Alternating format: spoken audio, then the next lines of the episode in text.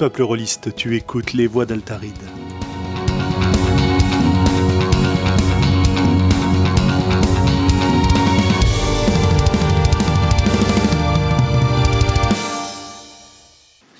Et nous sommes en direct pour le numéro 48 des voix d'Altaride, où on va parler de l'horreur en jeu de rôle avec un train derrière moi que vous devez entendre, parce qu'il fait très chaud et que les fenêtres sont ouvertes. Alors alors, de quoi on parle ce soir, euh, Globo? Mais on va parler d'horreur. Si c'est pas formidable. Ça ne sera pas l'horreur d'ailleurs. Voilà, on va donc parler d'horreur en jeu de rôle et en GN pour le plus grand plaisir de Globo. Ouh yes. Absolument. Ouais. Avant de commencer ce superbe sujet, quelques petites news. Petites, parce que finalement, il n'y en a pas des masses, des masses à évoquer aujourd'hui. Euh, on a fait une super soirée euh, en compagnie du podcast Procrastination mercredi dernier. C'est dispo sur YouTube, vous avez l'audio, la vidéo est très très saccadée parce que la transmission était difficile, mais je vais bientôt mettre une, euh, une version filmée correcte, donc si ça vous dit d'aller voir ça, si vous ne l'avez pas encore vu, on, va, on y parle des personnages euh, en roman et en jeu de rôle, et euh, c'était très intéressant.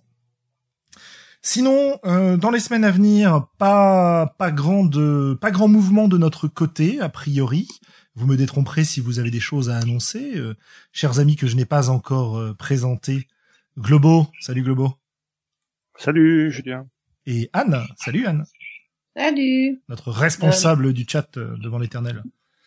Exactement. Je disais dans les prochaines semaines pas grand chose à dire. Je crois que c'est Anne qui me fait un petit écho.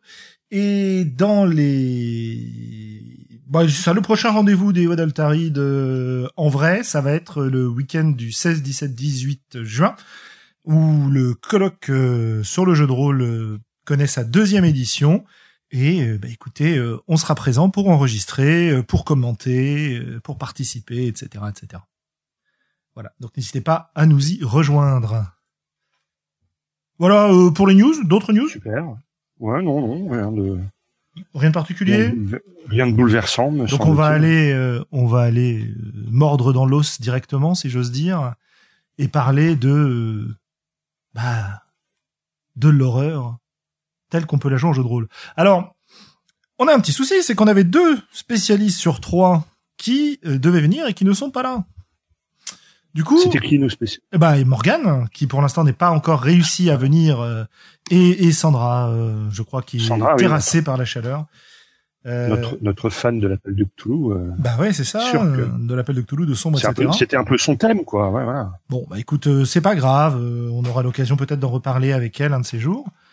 Quoi qu'il en soit, nous avons quand même celle qui a travaillé pour nous, qui a fait ses devoirs, Anne. N'est-ce pas? Anne. Est Et oui, moi, moi j'ai, tra- moi j'ai travaillé, ouais, ouais, euh, pour la partie GN. Non, j'ai pas travaillé en fait. J'ai appelé, euh, j'ai appelé les bonnes personnes. hein. Euh, on voulait qu'on commence par le hein Ouais, bah, euh, ouais. Allez. Alors, peut-être avant de commencer par le GN, essayez de Ouais. se poser quelques petites questions et quelques problématiques pendant que je mange des Ouais, chips. voilà. Moi, moi, je serais plutôt pour commencer par le par le jeu de rôle pour euh, pour plusieurs raisons, dont toute la partie logistique en GN qu'on va devoir déblayer un peu, mais après peut-être avoir posé la base avec le jeu de rôle. Ouais, peut-être. Moi, Ouais. je me posais, en, en réfléchissant brièvement dans, dans mon train me ramenant euh, d'Angers tout à l'heure, je me posais des questions euh, existentielles au sujet de l'horreur en jeu de rôle, que ce soit en GN ou en ou autour d'une table. Et la première question que je me posais, c'était euh, quels objectifs on a quand on va jouer des histoires d'horreur Euh, Quel est le but? Parce que on en parlait un peu avec Xavier et je pense qu'on était à peu près d'accord sur le sujet. Moi, je me suis rendu compte que je crois qu'autour d'une table de jeu de rôle, je ne me suis jamais fait peur. J'ai déjà eu la trouille devant des films, devant des séries, en lisant des bouquins. Ça m'est arrivé d'une certaine, dans une certaine mesure en GN. Mais alors, autour d'une table, jamais. Du coup, est-ce que, est-ce que c'est ça qu'on recherche? Ou est-ce que c'est autre chose? Moi, je, en tout cas, je, je sais pas ce qu'on rush.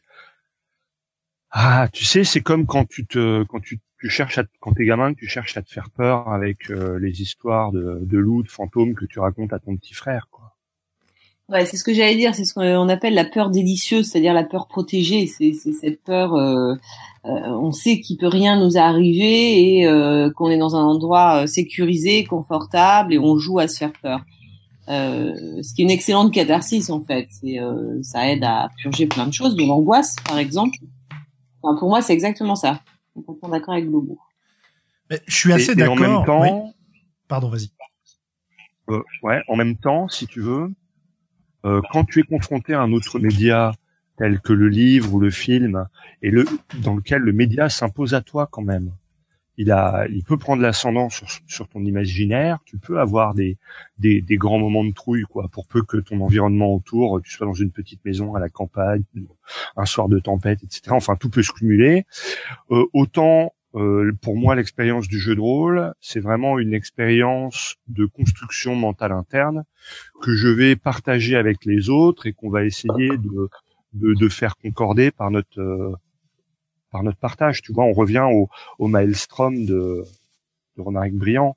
Et donc, moi, j'ai l'impression que dans une partie de jeu de rôle, j'ai beaucoup plus de contrôle sur mon univers mental que quand je suis confronté à une œuvre euh, euh, littéraire ou cinématographique qui euh, qui va m'aspirer dans son univers à elle.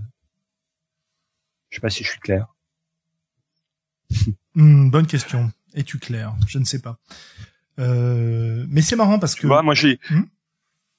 Ce qui m'empêche d'avoir peur, c'est que c'est que quelque part je, je, je, contrôle la représentation mentale que j'ai de de ce qui se passe à la à la table. Et je m'aperçois que quand je lis un roman ou que quand je, ou quand je lis un film, euh, quand, quand l'angoisse s'installe, quand la peur prend pied, c'est que il a réussi à prendre euh, le film ou le livre a réussi à prendre le contrôle de mon imaginaire. Mais est-ce que ça ne pourrait pas être le cas Est-ce que ça ne pourrait pas être le cas aussi d'un meneur de jeu qui euh, ou d'autres joueurs qui te font des descriptions terrifiantes de cette manière-là?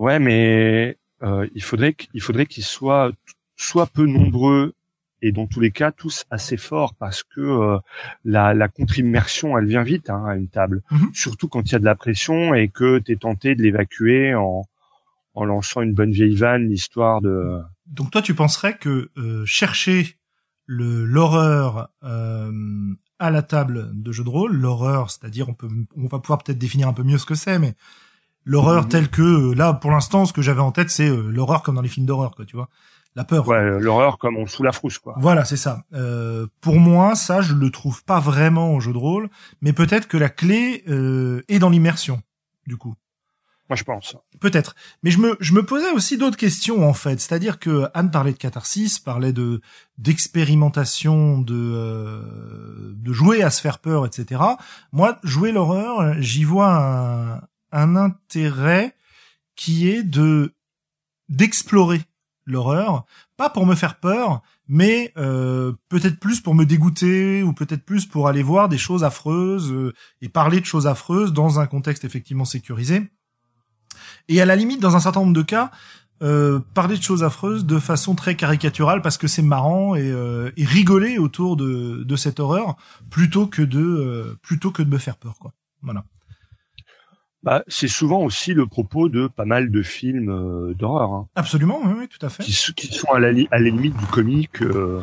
C'est pour ça que j'aurais bien aimé avoir Sandra parce que euh, Sandra, elle aime beaucoup beaucoup jouer ça. Et je me pose quand même des questions sur ce qu'on va pouvoir rechercher lorsqu'on joue ça. Euh, voilà, moi je sais que quand je veux faire, alors déjà moi je je supporte beaucoup mieux les les scénars d'horreur, etc quand je suis meneur de jeu et que je pose des situations affreuses à mes joueurs et que j'essaye de mettre une ambiance parce que j'y vois une forme de défi et parce que ça me permet d'aborder des thèmes qui sont euh, euh, voilà qui sont euh, soit qui sont gore et on y va en rigolant soit qui sont juste affreux parce que euh, j'ai envie de de de voir le, le, le, frisson de dégoût entre guillemets dans les yeux des des joueurs autour de moi mais euh, mais mais c'est vrai que c'est rarement lié à la peur en tant que tel. Alors peut-être parce que je suis une grosse flip, qu'en fait je suis une grosse flippette et que euh, je je me je m'éjecte de la partie euh, dès que ça commence à me faire peur. J'en sais rien, hein, mais ce serait possible. Mais voilà. Mais mais là on on touche à quelque chose dont on parlait il y a il y a, quelques, enfin, il y a quelques instants en préparation du, du podcast, qui est que l'horreur c'est pas la peur. Ouais. C'est-à-dire que l'horreur, c'est euh, le sentiment de dégoût, euh, de choc, de révolution. Euh, c'est pas, c'est pas la frousse, quoi. Tu vois. Bah, c'est quelque chose qui. Ça dépend Oui, si vas-y, tu Anne. pars sur euh, sur euh, le, le, le- le- les thèmes communs euh, que tu trouves par exemple dans un livre ou un film d'horreur. Il y a effectivement le dégoût euh, pur, le, les, les images sanglantes, mais du coup il y a aussi la peur. Euh, il y a pas mal de films d'horreur, de livres d'horreur justement qui jouent sur ce sur l'angoisse et pas seulement sur le côté gore. C'est deux, deux- Mhm. ça dépend comment tu mènes. Quand tu fais un, un Cthulhu, par exemple, moi je sais que les, les, les parties où j'ai de jeux de rôle où j'ai pu avoir peur, c'était euh, c'était des Cthulhu, où il y avait un côté effectivement assez euh, assez repoussant, assez répugnant.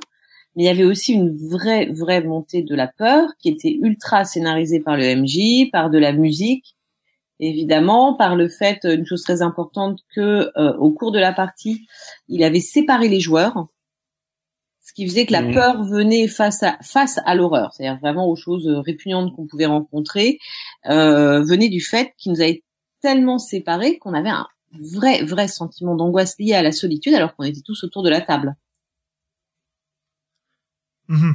Donc, de toute façon, dans les thèmes, dans les, dans les, dans les films d'horreur, tu as les, t'as les deux, à part, je parle les films de série Z qui te font rire parce que, parce que c'est des hémoglobines à tout va. Mais dans les films d'horreur euh, efficaces, t'as obligatoirement à un moment une montée de d'angoisse, quoi. Moi, j'ai l'impression Mhm. que j'ai l'impression que cette montée d'angoisse et, et cette euh, cette terreur euh, qui peut monter face à des situations d'horreur, euh, elle n'existe que lorsque je m'y mets à y croire, en quelque sorte. J'ai des souvenirs, par exemple, étant euh, ado, euh, dans une euh, grande maison au milieu d'un jardin, euh, maison familiale, d'être resté tout seul un soir à regarder dans une petite pièce tout en haut de la maison, sous les toits, une série. Alors je me souviens plus ce que c'était, mais c'était genre euh, une série euh, bien kitsch, euh, euh, le loup-garou de Londres ou une connerie comme ça. Je sais plus comment s'appelait la série. Bref. Euh, mais toujours est-il qu'étant tout seul dans cette grande maison, jeune, avec autour un jardin, pas de bruit dehors à part des craquements d'arbres, à part les craquements de la maison elle-même. Là, j'ai flippé quoi. Euh, j'ai flippé euh, parce que la série m'a pris et, et je me suis mis à flipper. Et ça a pu me faire la même chose quand je quand je lis un bouquin et que euh, je sais pas, je, je lis euh, dans un train tard le soir. Il y a un truc euh, qui, qui peut générer de la peur et je me mets à regarder autour de moi en me disant non mais attends euh, ça se trouve le serial killer il est dans le dans le wagon là. Et tu vois quand t'as une une espèce de superposition euh, réelle fiction comme ça, ça marche. Autour d'une table de jeu de rôle, j'y arrive pas quoi. Moi, je, je pense que c'est pas vrai. C'est ça, c'est un rapport à l'autocondition, c'est-à-dire que tu t'autoconditionnes et tu te montes le bourrichon tout, tout seul sur euh, sur euh, et si et qu'est-ce qui se passe machin et euh, tu vois, c'est-à-dire que tu t'autoconditionnes à avoir peur et plus tu te persuades que euh, que tu pourrais avoir peur, que machin, que bidule, mieux ça marche. Tu vois. Ah c'est possible. Et, et quand tu es tout seul, effectivement, euh, surtout dans un contexte bien immersif comme euh, voilà euh, quelque chose qui n'est pas aussi rassurant que ton quotidien, eh bien euh, ça, ça, ça marche d'autant mieux quoi. Mais Peut-être que le fait qu'on ne soit pas tout seul autour d'une partie de jeu de rôle, sauf dans les cas que, que Anne décrivait où on avait un isolement du MJ, pouvait euh, pouvait répercuter, ré- répercuter ça.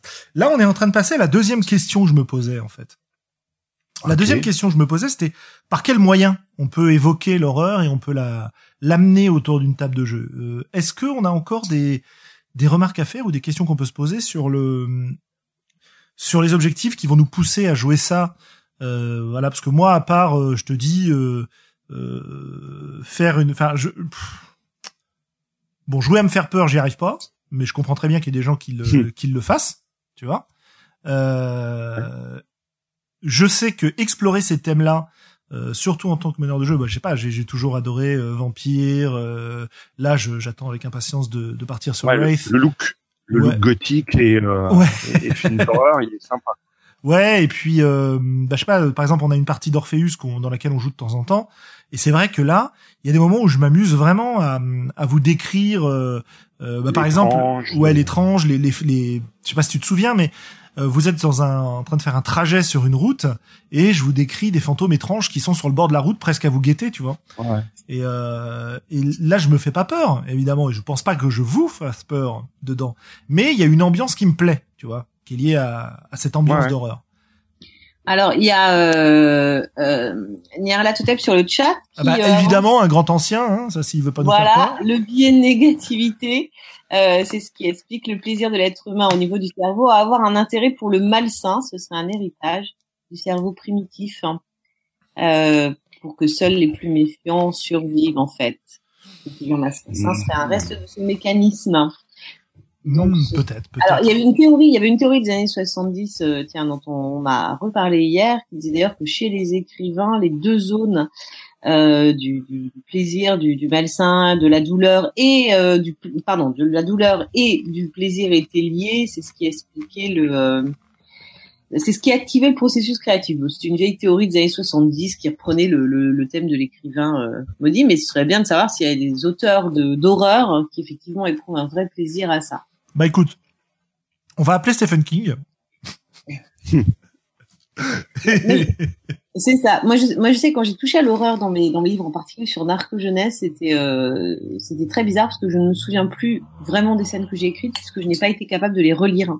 C'est l'éditrice qui avait le travail de ah sur certaines scènes toutes seules parce que euh, je les ai écrites parce qu'elles étaient utiles au roman à ce moment-là et j'ai été euh, incapable de incapable de les relire ça me ça me ça me terrifiait, ça me mettait très mal à l'aise en plus. Et du coup, euh, ça, ça va dans ce sens-là, tu vois, euh, de cette théorie. Mhm.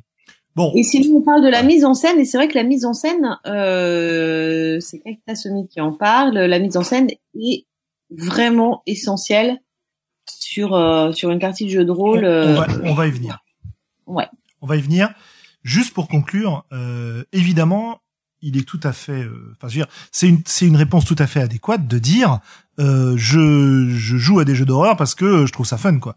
On n'a pas besoin de chercher plus loin. Mais je me, je me posais juste la question de savoir qu'est-ce qui pouvait vous pousser euh, à, à, aller chercher ce genre de partie. Voilà. Euh, je pense parce que, on lui a bien répondu. Ouais. C'est quand même intéressant aussi de faire une distinction entre l'horreur, la peur euh, et l'angoisse. Mm-hmm. Euh, L'angoisse, euh, en psychologie, elle est définie comme la peur sans objet. Parce que la peur, au départ, c'est effectivement un processus de survie. Je veux dire, il y a, un gros lion qui te court après, euh, tu as une montée d'adrénaline, euh, tu as la frousse et, tu cours plus vite. quoi. Et, et l'angoisse, c'est quand ce mécanisme se met en place alors que a priori, il n'y a pas de raison objective d'avoir peur. C'est-à-dire quand tu as peur mais qu'il n'y a pas de gros lion à côté de toi, euh, c'est plus forcément une peur qui, qui va t'aider à te dépasser, tu vois. C'est une peur qui va être alimentée aussi par ton ton, ton imaginaire, euh, ton mental, et qui euh, peut-être euh, peut bah, soit s'emballer, soit t'amener à perdre tes moyens, soit alors que ben il y a il n'y a, pas lieu d'être. Et l'horreur, et, l'horreur a priori, hein, de ce qu'on dit de Larousse, c'est un rapport à quelque chose de, de révulsant, de, de, dégoûtant, de qui te met mal à l'aise, mais pas nécessairement à quelque chose qui te fait peur. Hmm, intéressant. Je sais pas si on peut en faire quelque chose de tout ça, mais euh, si, si, je pense parce que bah, en fait, c'est, je le garde souvent à l'esprit, tu vois. Ouais, c'est une remarque qu'on nous fait en plus euh, sur le chat. Il y a plusieurs ambiances d'horreur, il y a plusieurs euh, il y a plusieurs genres d'horreur. Euh, de la même manière qu'en science-fiction, on en était arrivé à la conclusion qu'il fallait être plus précis et parler de quel genre de science-fiction on était en train de, enfin quel genre de science-fiction on était en train de considérer, voilà. Euh, ici, il est fort possible que il y ait plusieurs façons d'aborder cette horreur, cette peur, cette terreur, cette angoisse. Je veux dire,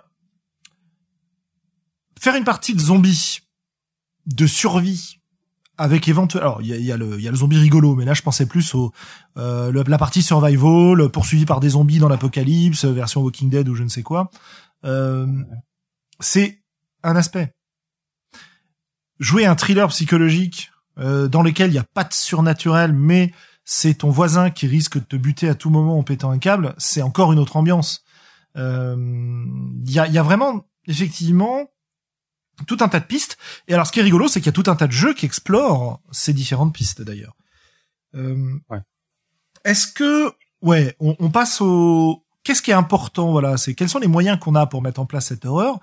Et quel est, euh, qu'est-ce qu'on a à notre disposition pour le faire, premièrement, et deuxièmement, à votre avis, est-ce que ça ne dépend que du meneur de jeu ou est-ce que les joueurs ont aussi leur euh, mot à dire là-dedans? Euh, Parlons peut-être de la mise en scène au début, puisque c'est là-dessus qu'on était parti, je crois. Alors qu'est-ce que qu'est-ce qu'on peut faire en, mise en scène en jeu de rôle pour euh, créer ces climats d'horreur? Est-ce que c'est juste une question d'ambiance? Et si c'est juste une question d'ambiance, comment on la met cette ambiance? Bah, je te dis, moi, je pense que c'est en partie une question d'ambiance et une partie, en partie, une question aussi d'auto, euh, d'auto-suggestion, quoi, où, où, tu te mets toi-même en, c'est-à-dire que ça dépasse la suspension d'incrédulité. C'est un, un, clic après. Non seulement tu suspends ton incrédulité, mais aussi tu t'auto-conditionnes pour euh, pour avoir peur, accepter d'avoir peur, te faire peur et laisser ton imaginaire s'emballer autour de ça. Et euh, donc ça, pour moi, ça passe forcément par euh, un consentement, euh, euh, un consentement assez fort et un, un, contrat social euh, bien placé, quoi. Je veux dire, on n'a pas peur si on veut pas avoir peur. Hein. Oui, faut, faut choisir de se laisser embarquer. comme tu dis, sauf si on, voilà, sauf si on te menace physiquement. Donc pour moi, la, la, la, la première condition, c'est c'est de placer comme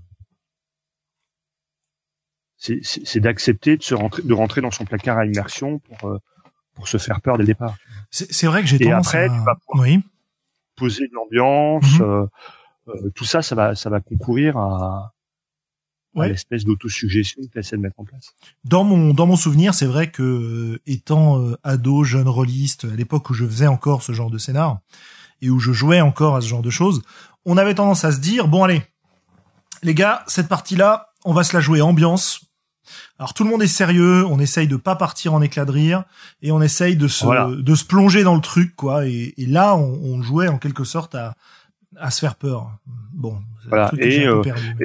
Et on va y arriver parce que euh, justement ma grand-mère m'a prêté euh, sa baraque à la campagne et on va mettre des on va mettre des bougies, des chandeliers. Je rappelle, je ramène mon CD de Baos et euh, etc etc. tu vois. Donc l'accord global.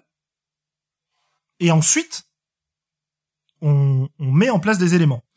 Alors euh, le décor, la lumière, basse éventuellement. Euh, nous on jouait pas mal dans, dans, dans la cave de mon père, donc c'était assez. euh, ça pouvait s'y prêter, dirons-nous.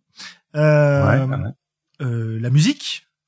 Quoi d'autre? Je me rappelle d'une histoire de Sandra qui nous racontait qu'un MJ de Cthulhu, elle l'a déjà raconté à ses micros, c'est pour ça que je me permets de le répéter.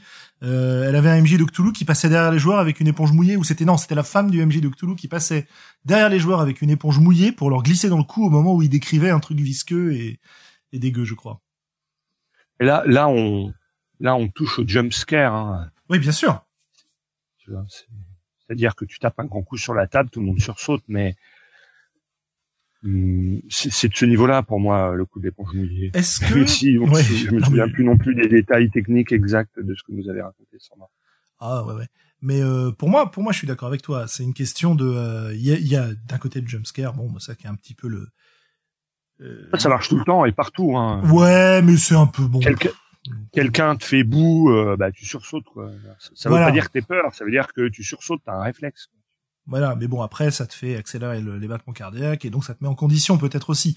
Euh, Est-ce que en jeu de rôle, ça passe par ces éléments uniquement par ces éléments de mise en scène de euh, de paroles, de choix de vocabulaire, de soit de lenteur, soit de rapidité de diction. Par exemple, je me souviens d'avoir eu des scènes euh, d'horreur où euh, le principe c'était de pas laisser les joueurs respirer. Je Ouais, crois que de c'est pas leur laisser le temps de, de pas leur laisser le temps de penser, euh, de euh. réfléchir, ouais, bien sûr. euh, où tu vas donc pousser, relancer en permanence, voire euh, aller jusqu'aux fameuses techniques où, où tu dis bon tu fais quoi là?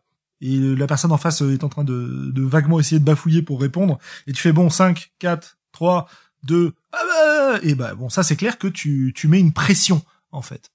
Euh, Ou le, le jeu en temps limité. euh, ouais, euh, Et- Il y a un, un scénario de sonde célèbre pour ça qui s'appelle Deep Spa- Deep Space Gore, où voilà, le, t'as, t'as le, le chronomètre sur la table et t'as 15 minutes pour t'en sortir et toutes les toutes les trois minutes, le, maître du jeu te dit il reste 12 minutes, il reste 7 minutes, il reste 5 minutes et puis puis ça, ça ça met la pression, mais c'est toujours pareil. Ça met la pression. Pour autant, est-ce que c'est de l'horreur, est-ce que c'est de la peur? Euh, Est-ce que c'est pas juste de la pression tu vois? C'est une grande, c'est une bonne question. En fait, j'étais en train de me demander, est-ce que le seul moyen qu'on a d'arriver à des situations comme ça, c'est les artifices de mise en scène? Euh, qui sont, enfin, je veux dire, il y a des gens qui y arrivent parfaitement bien. Hein. Il y a plein de conseils sur Internet pour y arriver. Euh, il y a des, il y a des, des, des, recettes qui marchent plus ou moins bien. Euh, chacun découvre au fur et à mesure du temps les siennes. Mais est-ce que on a aussi des possibilités, à ton avis, de d'avoir un système qui soutient ça? Oui, mais c'est illégal. Tu peux bouffer des champignons et faire un bad trip et. Euh... non mais. je, bon, je, parlais de système de jeu, de mécanique de jeu. Les, les voix d'Altari ne conseillent pas ce genre de, ne cautionnent pas ce genre de pratique, mais euh, mais clairement là tu peux tu peux vraiment avoir la trouille vraiment flipper ta race. Euh, ouais, je suis pas sûr que ce soit une bonne idée. Euh... Je, suis pas sûr que ce soit souhaitable. Je suis pas sûr que ce soit sain. Non, non moi je pensais plutôt à des systèmes de jeu écrits dans des bouquins, tu sais, euh, des trucs comme ça, quoi. Tu vois. Ah d'accord. Euh, ouais, j'étais un peu plus naïf là, pour le coup. moi, moi, je, moi, alors ça doit peut-être exister, tu sais. Pendant des années, j'ai dit, euh, je crois pas qu'on puisse faire une partie de jeu de rôle en moins de, de deux heures. Et puis, ben, il y a des gens qui l'ont fait. Euh, donc, euh, donc peut-être que moi je suis pas, je suis pas à même de d'envisager un, un, système qui me permette euh, de, de, de, de, se faire peur de manière systémique, tu vois, en jetant des dés, en tirant des cartes, euh, en comptant des compteurs. Euh. pour moi, je pense que c'est des mécanismes qui te ramènent au réel et donc qui te sortent de l'irrationnel de la de l'angoisse. Disons que ça peut t'aider à jouer des persos terrifiés. Oui, mais ça mais ça t'aide pas à toi à ressentir l'émotion. Bah, je sais pas, parce qu'en même temps, jouer quelqu'un de terrifié, ça peut aussi amplifier ta propre terreur, tu vois. Euh, le fait de jouer une émotion peut la provoquer chez toi. Ouais, ouais, ouais, c'est de l'autosuggestion, on en revient même. oui, on en revient à l'autosuggestion, peut-être, peut-être que le placard à immersion euh, peut trouver euh, son, utilité dans ce. Ouais. Euh, écoute, si on est un peu concret, euh, là, je vois passer de, enfin, j'ai pas trop trop le temps de regarder. Euh, Anne le fait euh, mieux que moi, mais je vois passer deux trois choses sur le sur le chat, notamment un truc auquel je crois beaucoup, qui est de dire que la suggestion est beaucoup plus puissante que le fait de montrer ou de dévoiler. C'est-à-dire que l'évocation, la suggestion, oui, pour moi, c'est quelque chose qui marche très très bien. Au lieu de décrire par le menu la scène d'horreur face à laquelle tu es, laisser des creux, laisser des blancs on n'est plus dans l'horreur là. On est dans l'angoisse. Ah, pas forcément. Mais oui, mais oui, mais oui. Ah si tu ne décris pas, tu n'es plus. La différence entre entre si tu prends l'exemple du, du, cinéma et de la littérature, la différence entre un film d'horreur et un, film à suspense ou un film d'angoisse, c'est que dans le film d'horreur, tu montres. C'est c'est dans le dans un un, roman d'horreur, c'est la même chose. C'est que tu. Ouais, je suis pas d'accord. Montres. Bah si si. C'est pas c'est pas de l'horreur Lovecraft. Ça renvoie. Euh, non, ça renvoie aux définitions que je t'ai données au début. L'angoisse, c'est la peur sans objet. L'horreur, c'est quelque chose qui te dégoûte et qui te révulse. Oui, mais moi, ce que je te dis, c'est que comment comment t'expliquer? Alors dans Lovecraft, dans Lovecraft, en fait, l'horreur dans Lovecraft, elle n'est pas effectivement dans la description parce qu'il y a très peu de descriptions euh, pour ce que j'ai eu de Lovecraft. Il y a très peu de descriptions de, des créatures sur lesquelles il tombe. Il y a cette long, lente montée de, de l'angoisse. Euh, l'horreur est dans le côté inhumain, effectivement. Dans mhm. l'horreur est dans euh, dans l'émotion que provoque cette idée de, de, de créature ouais, Mais je crois qu'on s'est pas compris quand je parle de suggestion et d'évocation. Donc la, la, suggestion, elle peut être effectivement si tu touches à des, euh, des idées qui provoquent du dégoût sans effectivement être face, face à une scène. Ça, c'est une forme d'horreur. Mais l'horreur aujourd'hui, alors évidemment, Lovecraft, euh, ça a un siècle. Donc l'horreur aujourd'hui, c'est vraiment quand on montre les choses. Mais je crois qu'on s'est pas compris quand je parlais ah. de suggestion et d'évocation. Encore une fois. Hmm, j'étais pas, oui, encore une fois. Oh mon dieu, c'est horrible. Jouons à Monster Hearts. Euh, je disais, quand je parle d'évocation dans mes descriptions de jeux de rôle, je suis pas en train de dire je vais euh, décrire un monstre qu'en fait on voit pas, que euh, il est caché derrière les branches, qu'on entend juste sa présence. Non, non. Ce que je veux dire, c'est que moi, auteur de la description, je vais volontairement laisser des blancs que les joueurs vont remplir, mais il va être clair que la créature elle est là. Euh, je vais dire qu'il y a une créature horrible dont les dents brillent euh, sur la plaine, enfin sous, sous la lune, euh, qu'il y a de la bave qui va commencer à, à couler au sol euh, et éventuellement à le faire fumer. Mais je vais pas dire derrière que c'est un alien. Je vais pas décrire par le menu de la même manière que tu aurais une image ou un film. Et par exemple, je vais éviter de montrer une image. Oui, tu vas, tu vas, oui, voilà, tu vas évoquer des choses comme dans, alors ce qui pour moi est la définition de de, de l'horreur euh, en termes de, de, cinéma ou de série, c'est un épisode de Torchwood, mais je crois que j'en ai déjà parlé. Je me souviens de ce sentiment d'horreur. Il n'y a pas grand chose qui arrive à me à me à me faire horreur vraiment, euh, du moins pas au cinéma. Euh, où il y a cet épisode de Torchwood où un des personnages revient de la mort et quand on lui demande ce que c'est, elle dit on est seul dans le noir et il y a quelque chose qui gratte à côté. Et ça, pour moi, c'était le, la définition de l'horreur parce qu'effectivement, là, on pouvait tout imaginer. On était dans, dans le dans, dans, dans imagine et on pouvait projeter toutes nos angoisses, tous nos, nos fantasmes horrifiques là-dessus. Mmh. Donc c'est ça, c'est ça dont tu parles. Oui, plus. Euh, comment dire C'est aussi c'est aussi laisser le joueur prendre ses terreurs et en emplir ce que tu es en train de décrire. C'est comme si, bah, c'est pas un exemple, a priori, c'est pas un exemple d'horreur, mais c'est un exemple qu'on a déjà euh, utilisé plusieurs fois et qu'on a déjà entendu utiliser plusieurs fois. Mais si dans une description, je dis, tiens, tu vois la plus belle femme du monde entrer dans le, dans le bar. On va tous voir quelque chose de différent. Si je te disais, euh, tu vois le monstre le plus horrible en face de toi, bon, bah euh, là c'est pas très efficace. Mais a priori, on voit chacun quelque chose de différent, tu vois. Et l'idée c'est de mettre suffisamment de détails et suffisamment d'ambiance pour pouvoir suggérer quelque chose d'affreux sans avoir besoin de le décrire complètement, si tu veux. Et, en laissant chacun euh, euh y mettre les détails horribles qu'il peut y percevoir. Ça marche pas toujours. Hein mais il y a dans un certain nombre de cas, ça m'était arrivé de me rendre compte que euh, j'ai plus l'exemple en tête, c'est con ça, mais que des joueurs avaient gardé en gardé des détails d'un monstre que je n'avais jamais décrit.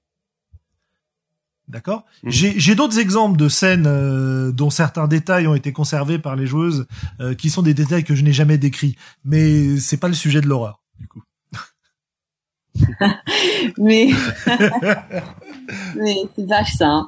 Euh, ouais, bah oui, mais ça c'est ça c'est la, la, la base pour créer la peur, c'est ça, c'est effectivement euh, jouer en littérature, c'est la même chose, jouer toujours sur l'imagination. Ce qu'on imagine est de toute façon toujours pire que ce qu'on voit, et c'est d'ailleurs confirmé, encore par euh, Latotep qui est un peu le, le maître capello du jeu de rôle pour nous.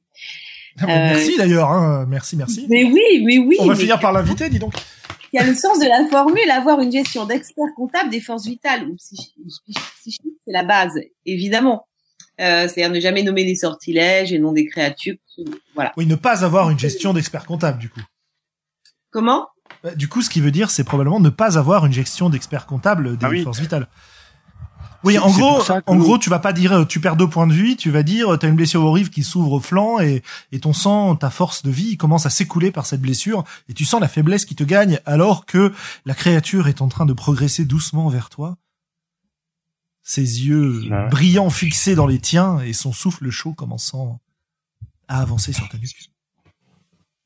Ah, je sais pas, sur certains joueurs, ça peut être pire justement de donner un décompte qui les, qui approche. Euh, ah, il y a toujours des contre-exemples. Certains joueurs, ouais. Sur certains joueurs, je ne nommerai personne, mais j'en connais plein. Euh, mêler les deux, ça peut être pas mal, justement. Ah non, mais ça va pas, je vais pas dans la cave, il me reste deux points de vie.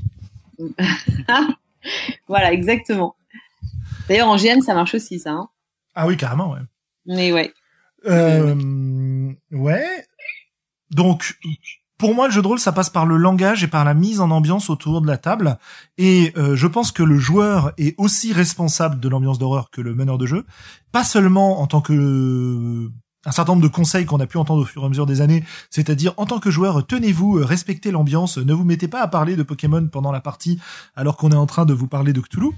Euh, ok, bon, euh, très bien. Mais le, le côté autosuggestion dont parlait euh, Globo tout à l'heure est quand même très important je pense qu'il faut accepter de se laisser embarquer, quoi. Voilà. Euh, pour moi, ça va plus loin que la suspension d'incrédulité. C'est-à-dire qu'il faut vraiment adhérer au fait que on va essayer de se mettre en condition pour moi ressentir la peur et pas et pas attendre que vas-y maître de jeu fais-moi peur. et je me demande s'il n'y a pas aussi un effet de synergie de groupe dans le sens où si tu joues ton personnage comme s'il avait peur parce que t'es complètement dans l'ambiance toi, tu vas aussi aider les autres à y entrer.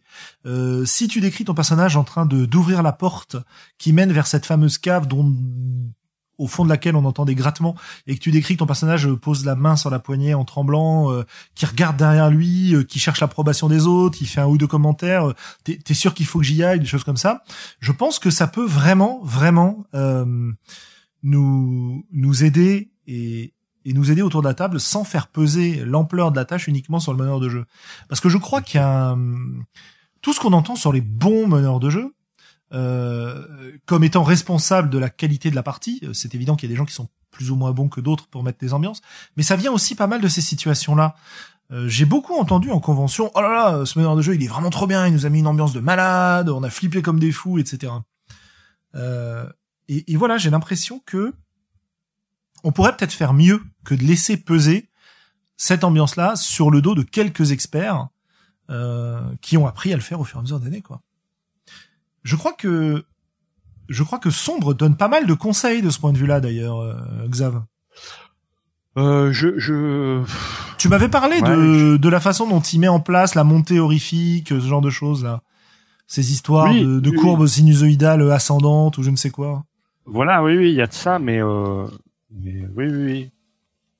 Là, là, effectivement, on parle de l'horreur, mais on, mais l'horreur dans le sens euh, la peur comme le cinéma, c'est-à-dire qu'il, en fait, il, a rien inventé, Johan. Il, reprend la manière dont les films d'horreur un peu traditionnels se construisent, avec des moments où on met les gens en tension, et puis après on laisse euh, un petit peu redescendre ça, et puis on renvoie la purée en essayant d'aller un petit peu plus loin. Mais, mais ça, effectivement, on n'en a pas encore parlé, mais ça marche aussi, hein, le côté euh, euh bain chaud, douche froide. Ouais, jouer sur la narration, le rythme.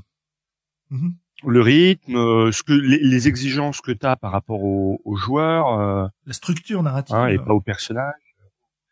Et, euh, et, et, ça, c'est aussi des techniques de manipulation. Hein. Quand tu veux faire péter les plombs aux gens, tu, tu, souffles le chaud puis le froid en permanence jusqu'à ce que jusqu'à ce qu'ils sachent plus trop où ils en sont. Hein. Ouais, on en on en on en reparlera peut-être de la manipulation c'est une, une, des techniques qui, euh, qui marche et donc euh, déstabiliser les gens euh, en leur demandant tout et son contraire en permanence, en étant tantôt en les encourageant, tantôt en les rabourant, tantôt en ça, ça, ça peut, ça peut concourir peut-être aussi, mais je trouve ça plus malsain, moi, tu vois. Oui, bien sûr. Mais je pense qu'on en reparlera peut-être, peut-être tout à l'heure, parce que euh, j'avais une question. Euh, en fait, tu sais, comme je disais, je l'ai pas dit aux auditeurs, mais j'avais quatre questions au début de ce podcast. C'est quels objectifs on cherche Qu'est-ce qu'on cherche quand on va jouer dans ces cadres d'horreur euh, Quels sont les moyens d'y parvenir J'ai une partie sur quel jeu nous permettre de jouer ce genre d'horreur. Donc là, on va pouvoir se permettre de, de citer quelques-uns qui nous plaisent sans que je râle. et ensuite, la dernière question, c'était quel problème ça pose et dans les problèmes que, que ça pose, il y a effectivement ce côté manipulation éventuellement, dont on pourra reparler et, voir si c'est un problème ou pas.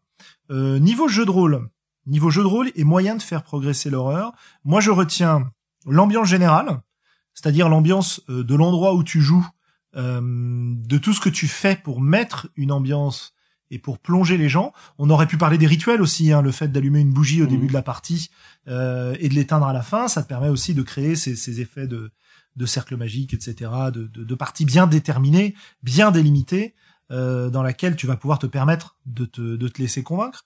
Euh... Il, y a, un côté chien de Pavlov, tu vois. Oui, tout à fait. Quand on met la musique, quand on met la musique stressante, euh, toi en tant que joueur, tu sais qu'il faut que tu commences à avoir peur. Voilà. On a le côté choix du vocabulaire, choix de la description, travail sur la description pour en dire mais pas trop en dire, euh, laisser euh, le joueur se créer sa propre peur. Euh, et éventuellement l'amplifier en jouant son personnage de cette manière-là et l'amplifier pour les autres aussi parce que ça c'est un truc auquel je crois je crois beaucoup quand même. Parce euh, la peur est communicative hein. ouais tout à fait. Euh, on a parlé aussi un petit peu de la de la bah, ce qu'on vient d'évoquer rythme et narration. Est-ce qu'il y a d'autres éléments qu'on aurait oubliés euh... bah, laisser, laisser le temps ou la possibilité à l'imaginaire de travailler. Ouais. Parce que c'est c'est c'est ta représentation des choses c'est toi qui te fais peur hein c'est pas oui, oui, oui, c'est c'est peur et, et, et ça tient beaucoup à, à, ton imaginaire et à comment tu perçois les choses. Donc... Pour moi, sur table, on, on, a fait un peu le tour euh, des différents éléments. Ça veut dire que dans chacun de ces éléments, il y a des tas et des tas de techniques qui existent. Hein. On ne fait pas une liste exhaustive, mais euh, mais je, je, me demande tiens ce qu'on a ce qu'on a d'autre. Mais peut-être qu'en en y réfléchissant, Anne, tu peux nous parler de toi, ce que tu as euh, fait comme recherche dans le milieu du GN. Parce que pour ah bah, moi, le GN marche vachement mieux pour ça. Ah bah évidemment parce qu'il y a, comme d'habitude, c'est comme pour les pour les combats, hein, c'est les deux points, euh, c'est qu'il y a le côté physique et donc euh, l'émotion vient plus vite quand on est en danger physiquement. Alors déjà il y a mon expérience de joueuse en GN, j'ai fait un moi j'ai fait un seul GN euh, horreur qui était 1899. alors attention spoiler ou pas spoiler là? Ah, non, je, préfère. Je sais pas s'il va être joué, mais je préfère pas le spoiler parce que euh, ça joue sur la surprise. En revanche, ce que je sais, c'est que euh, bon, je suis un public facile. Je fais partie de ces gens qui regardent des films d'horreur et qui regrettent après euh, à une heure du matin en se retenant d'aller aux toilettes. mais mais quand même, ce jeu est vraiment basé sur la surprise. Et ça, c'est en, en, en GN, c'est à mon avis une donnée justement essentielle de euh, de surprendre dans un premier temps, mais à tel point qu'il y avait euh, il y avait une une vie normale et puis il y a des moments où on plongeait dans l'horreur. La première fois, je suis ressortie en disant euh, c'était super, je veux plus jamais le faire. voilà, c'est fait, je peux continuer à jouer tranquillement. la deuxième fois, le, le système en fait, c'est qu'on était flashé. Quand on était flashé, on devait suivre les orgas et aller dans un autre endroit.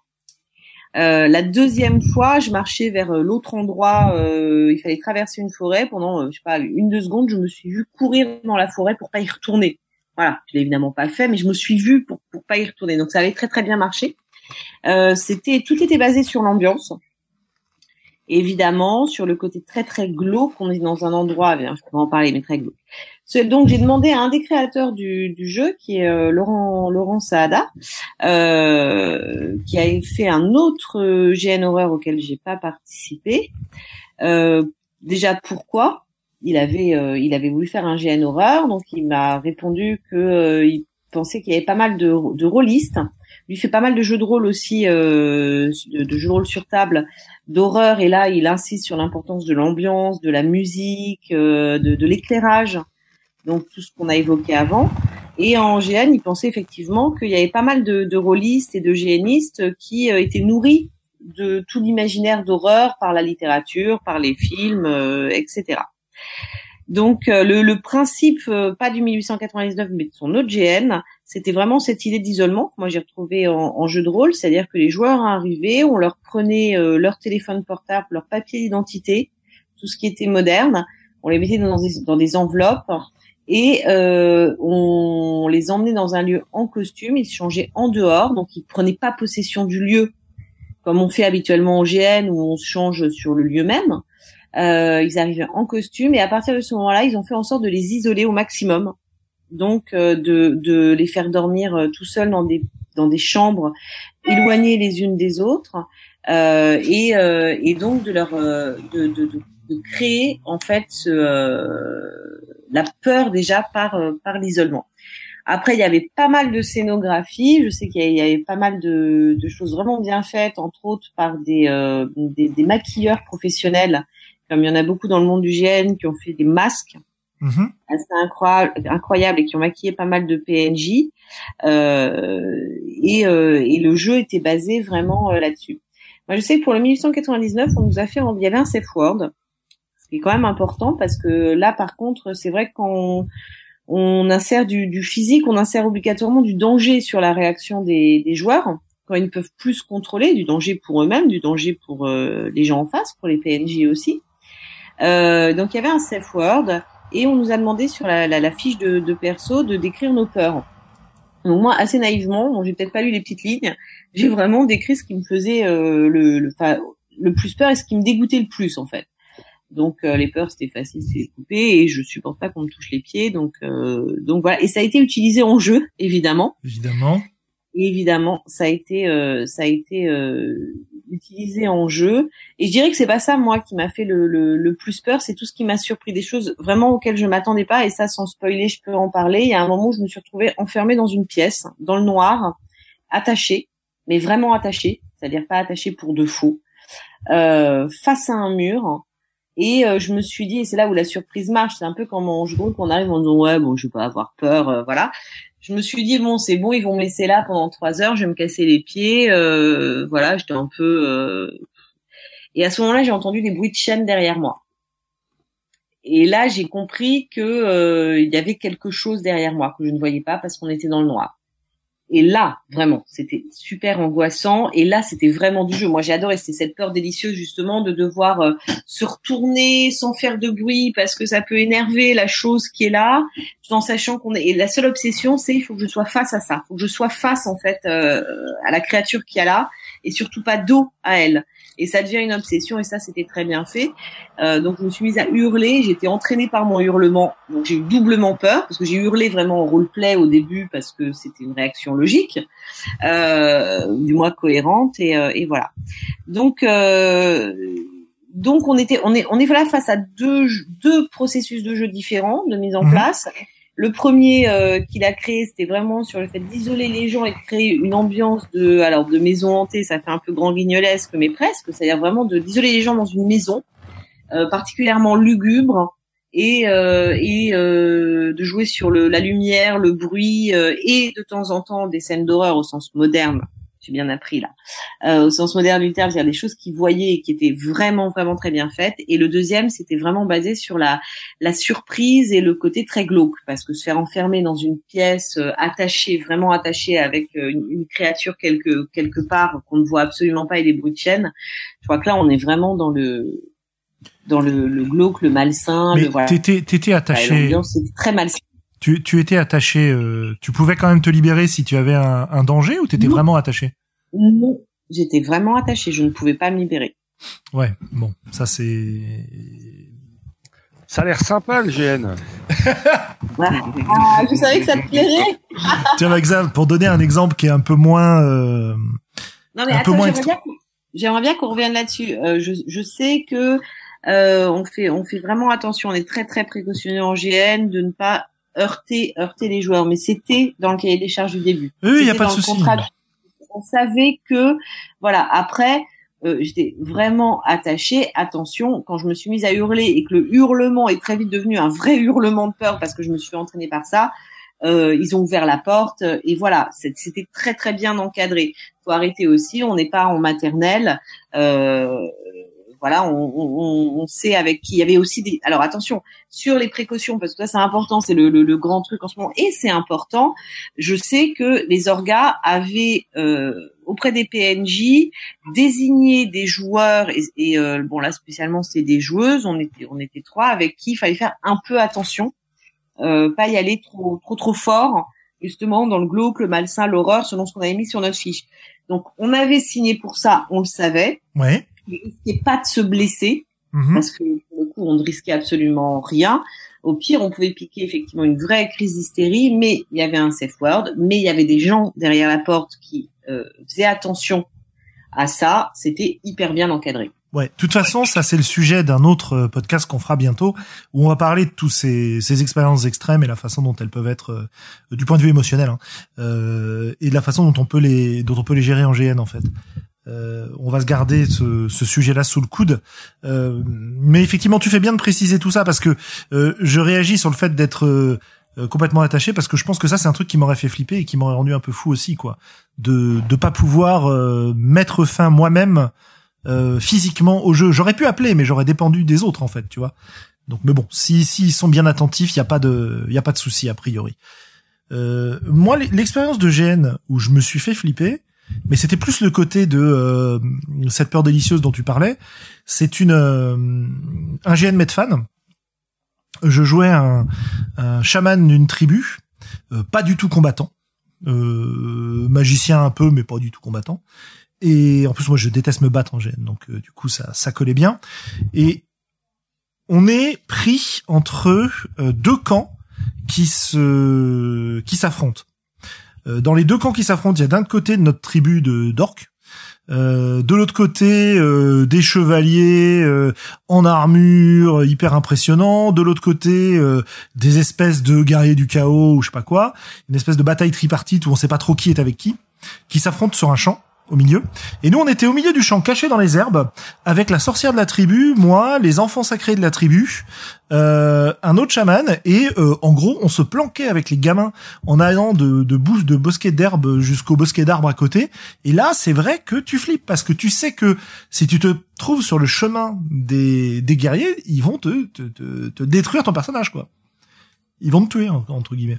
Et, et ça, ça avait mis une. Moi, je me souviens que ça m'avait mis une sacrée ambiance. Et pourtant, il n'y a pas de mise en ambiance particulière. C'était en plein jour, hein. euh, ou euh, peut-être au crépuscule parce qu'on arrivait à se cacher. Mais euh, il n'y avait pas de mise en ambiance particulière. Et là, je pense qu'on était complètement sur le côté autosuggestion plus euh, gestion comptable des points de vie.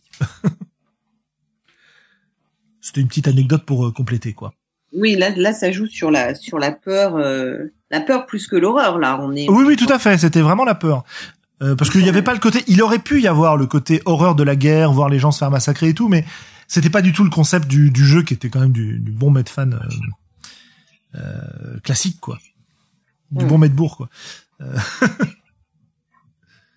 est-ce que est-ce que tu as eu d'autres infos Est-ce que tu as d'autres choses à ajouter sur le GN Bah écoute, non. C'est pas mal déjà. Hein bah oui, oui, sauf que voilà, le, le, le, GN, ça joue vraiment sur une ambiance euh, malsaine, sur euh, enfin glauque, euh, qui se rapproche. On, peut jouer là vraiment, on n'est pas dans la narration, on peut jouer vraiment sur le visuel. Donc on est vraiment plus proche du film d'horreur ou de terreur. Mhm. Euh, en jeu de rôle où effectivement on est ce qui, est confirmé sur le chat beaucoup dans la beaucoup dans la on est dans la narration vraiment avec une maîtrise de la narration.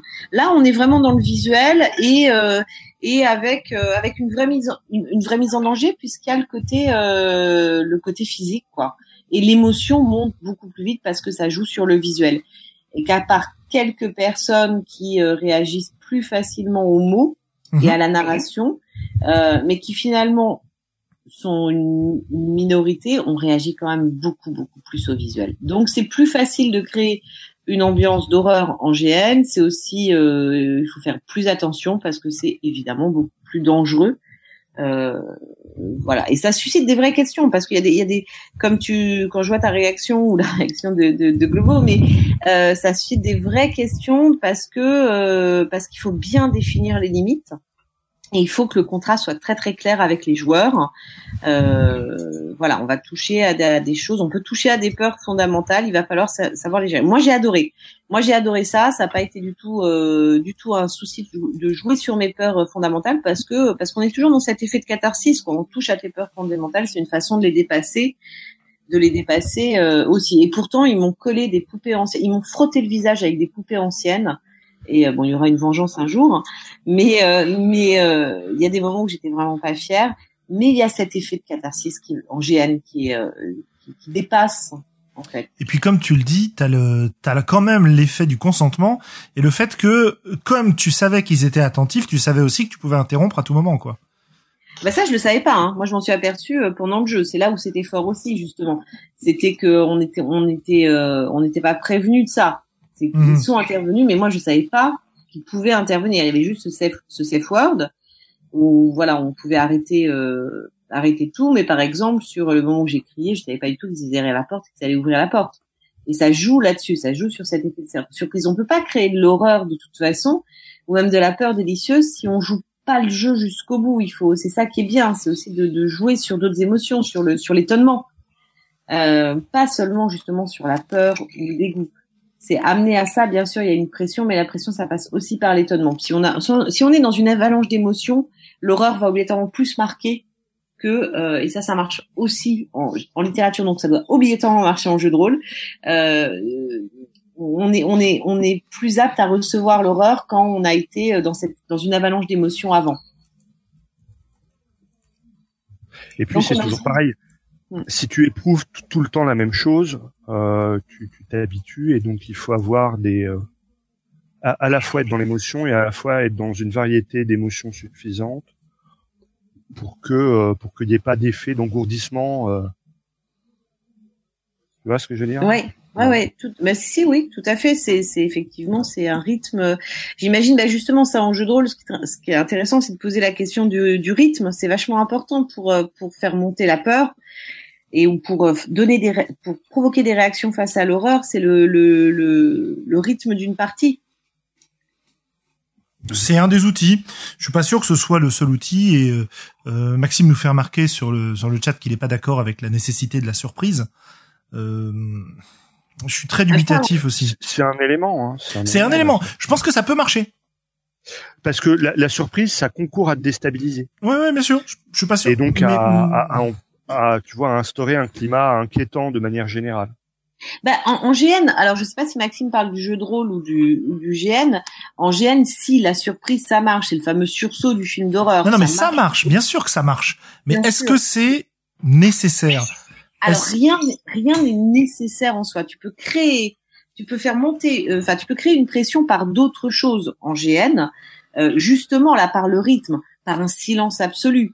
Euh, euh par par ça c'est alors ça c'est c'est terrifiant par les effets visuels moi, je parlais vraiment de mon expérience à moi et de cette forme de jeu-là qui jouait sur vraiment sur la surprise.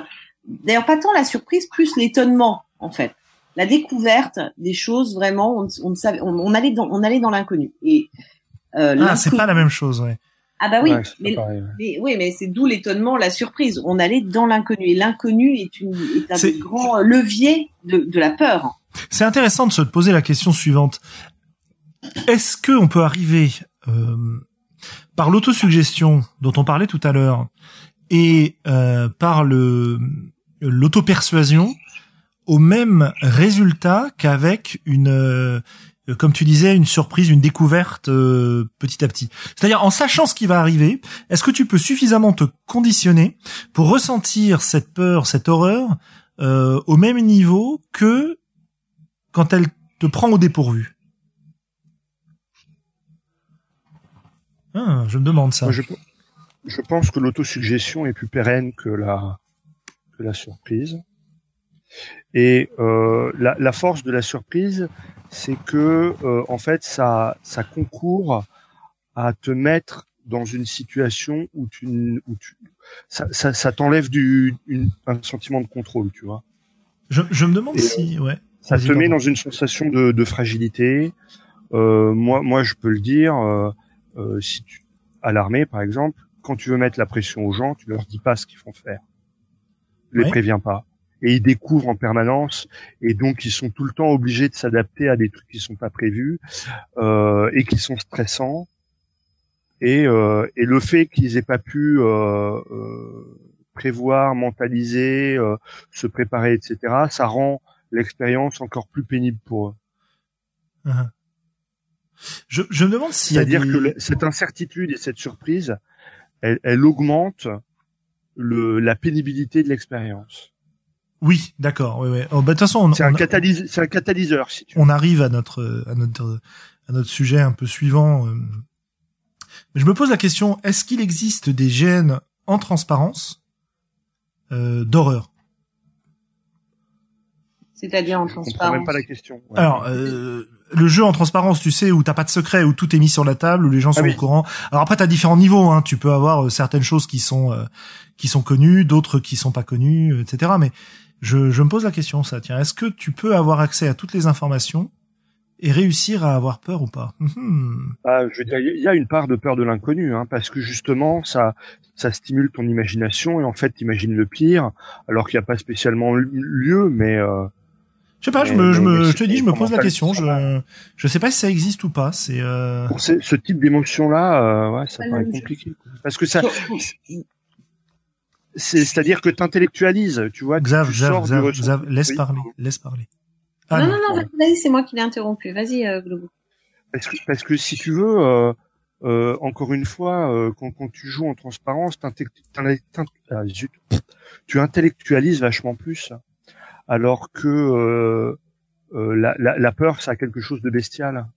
Ouais, mais c'est comme l'effet immersif de, de l'excès de règles à, à ce petit jeu-là, quoi. Ouais, ouais, ouais, ouais, oui, c'est c'est une explication qui est tout à fait valable à mon avis, mais je me je me demande parce que on en revient toujours à cette euh, à cette mise en balance avec le côté autosuggestion, si tu veux. Euh, ah oui, bah oui. Mise en condition, tu vois. C'est c'est je me mmh. Ah, je me pose la question, vraiment. C'est, c'est un, ce serait un truc intéressant à, à explorer ça, de savoir si Bah. une mise en condition est suffisante pour avoir les mêmes effets que une prise au dépourvu, si tu veux. Voilà, pour Moi, vraiment euh, résumer au max, quoi. Mais je Moi, vois, je, vois- crois. je vois pas, je vois pas comment tu peux, euh, en GN en tout cas, comment tu peux euh, faire ça parce que ça devient pas du tout le même, euh, le même genre de jeu. Effectivement, si t'intellectualises, on est bien d'accord que. euh, C'est pas une question d'intellectualisation. Je suis pas d'accord avec ça. Bah, à partir du moment où tu sais absolument tout, c'est-à-dire que tu, tu sais tout en face, tu, sais que le mec en face de toi c'est un serial killer ou c'est un savant fou ou c'est, on va reprendre sur des, des choses très classiques euh, euh, de, euh, de, de GN d'horreur, euh, voilà. À partir du moment où tu le sais, il y a obligatoirement quelque chose qui se met en place, c'est un objectif. Soit t'as, t'as, t'as- tu, tu, ton objectif c'est de t'éloigner de lui, et là on n'est plus dans un, dans un, dans le même genre de jeu, on n'est plus dans, dans le, dans la peur en soi, euh, soit ou du moins c'est une peur plus classique en GN, c'est t'éloigner de quelqu'un qui peut te nuire, euh, soit tu vas te rapprocher de lui pour participer d'une façon ou d'une autre. Et là, on n'est plus du tout dans le dans la même dans le même genre de jeu. Du moins, Écoute- on joue sur la peur, on joue sur, mais ça peut être génial aussi, mais on joue sur euh, sur effectivement l'horreur, le fait de jouer des personnages euh, euh, déviants. Euh, Eh ben, Et je suis là, on est- pas on totalement d'accord. bah, on est intellectualiste plus, mais la peur, après, ça veut dire qu'à un moment, t'es sorti de ton rôle. C'est toi vais- qui as peur. Oui, alors ça, absolument. Oui, oui, bien sûr, bien sûr. Euh, C'est toi qui as peur vraiment en dépit de euh, de ce qu'est ton rôle, de ce que tu sais. euh, Hmm, Pas forcément en dépit, euh, mais tu vois, j'ai donné un exemple. Euh, je me, je me rappelle d'un d'un personnage euh, en GN vampire, tu vois, donc euh, ce qui n'était pas forcément le max de l'ambiance, mais là, c'en était un qui marchait super bien. Euh, T'avais un personnage de, de représentant de la justice qui faisait flipper absolument tout le monde. Pourquoi il faisait flipper tout le monde? Parce que t'avais deux choses. T'avais un jeu qui était à la fois sur le côté euh, enjeu, les personnages savaient que c'était un mec qui pouvait te buter n'importe quand, qu'il avait la légitimité pour le faire et qu'il avait tendance à le faire. D'accord? T'avais ça. Et puis t'avais quand même un effet qui était très très négatif du point de vue de la peur en GN Vampire, qui était que, bah en gros, euh, le PNJ, tu savais que euh, globalement il avait pas le droit de te buter euh, comme ça juste sur un coup de tête, tu vois parce que il fallait que ce soit plus ou moins scénarisé, parce que c'était des abus dans certains cas. Enfin, il y avait tout un tout un truc autour de ça. Et donc les joueurs pouvaient se permettre, face à des personnages qui étaient censés être effrayants, de ne pas être effrayés et d'avoir des personnages qui n'étaient pas effrayés. Sauf que ce personnage-là, tout le monde savait que un des grands des grandes règles auxquelles il obéissait, c'est que lui, il avait le droit. Lui, quand il jouait ce personnage-là, si t'allais l'emmerder, si tu faisais une connerie, il allait te buter parce qu'il représentait en quelque sorte euh, la tyrannie et le l'exemplarité de la justice à l'intérieur du jeu. Et vraiment, les joueurs qu'en approchaient savaient de quoi il, en était, savaient ce qu'ils risquaient et ils flippaient quand même. Et il se mettait pas à flipper quand il avait décapité quelqu'un au milieu de la soirée. Il se mettait à flipper parce que à la fois il savait que hors jeu, ce mec-là pouvait à n'importe quel moment les buter vraiment et que euh, dans le jeu il était flippant quoi. Tu vois? Mhm. Voilà. Et, et ça, ça marchait super bien. Donc c'est aussi pour ça que je me pose cette question-là. Et c'était vraiment lié à une. euh, c'est on dépasse l'intellectualisation pour entrer dans le l'auto l'autosuggestion quoi. Voilà. Ouais. On utilise l'intellectualisation pour s'auto-persuader. Voilà. Au- Autre chose aussi qu'on n'a pas dit et qui est importante, c'est que euh, pour avoir peur, il faut pas que la fuite soit possible. Je suis pas sûr de ça. Euh, il, faut que, alors, il faut que peut-être tu crois qu'elle soit possible pour finalement arriver à t'apercevoir qu'elle ne l'est pas, mais euh, tant que tu peux, tant que tu peux fuir, euh, tu peux, tu peux éviter d'avoir peur.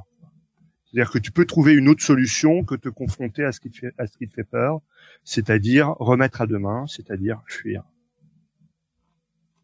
Ouais. Si tu veux faire un, si tu veux faire un, un scénar d'horreur, il te faut un huis clos. Il faut pas que les joueurs puissent se dire, puissent se dire, oula, ça craint trop ici, moi je me barre. Où il faut que le danger euh, persiste, où il faut qu'ils réussissent à se barrer à la fin. Enfin, il y a, y a plein de, il y a plein de façons de faire, mais euh, Mais si tu peux échapper à la confrontation ou euh, au danger, eh ben, euh, ta peur elle est éphémère et puis tu te barres et puis, euh, puis tout est pour le mieux dans le meilleur des mondes. je pense que c'est un outil efficace le huis clos. Est-ce que c'est une nécessité? Bah oui, oui, parce que sinon, Dès que tu as trop la pression, bah tu te casses et puis c'est tout, c'est fini, on n'en parle plus. Voilà, merci d'être venu, au revoir. Ça craint trop. Moi, je me tire. Ouais. Ouais, ouais. Mais si tu te tires, c'est que t'as eu peur. Ben, euh, euh, pas forcément. Ou que t'es quelqu'un de raisonnable et que tu te dis, oula, fou, ça pue, mon seigneur. En fait, j'hésite entre la, ma réaction face à ça, c'est, j'hésite entre me dire, bah oui, oui, évidemment, et en même temps, c'est, ouais, mais c'est quand même une recette facile, quoi.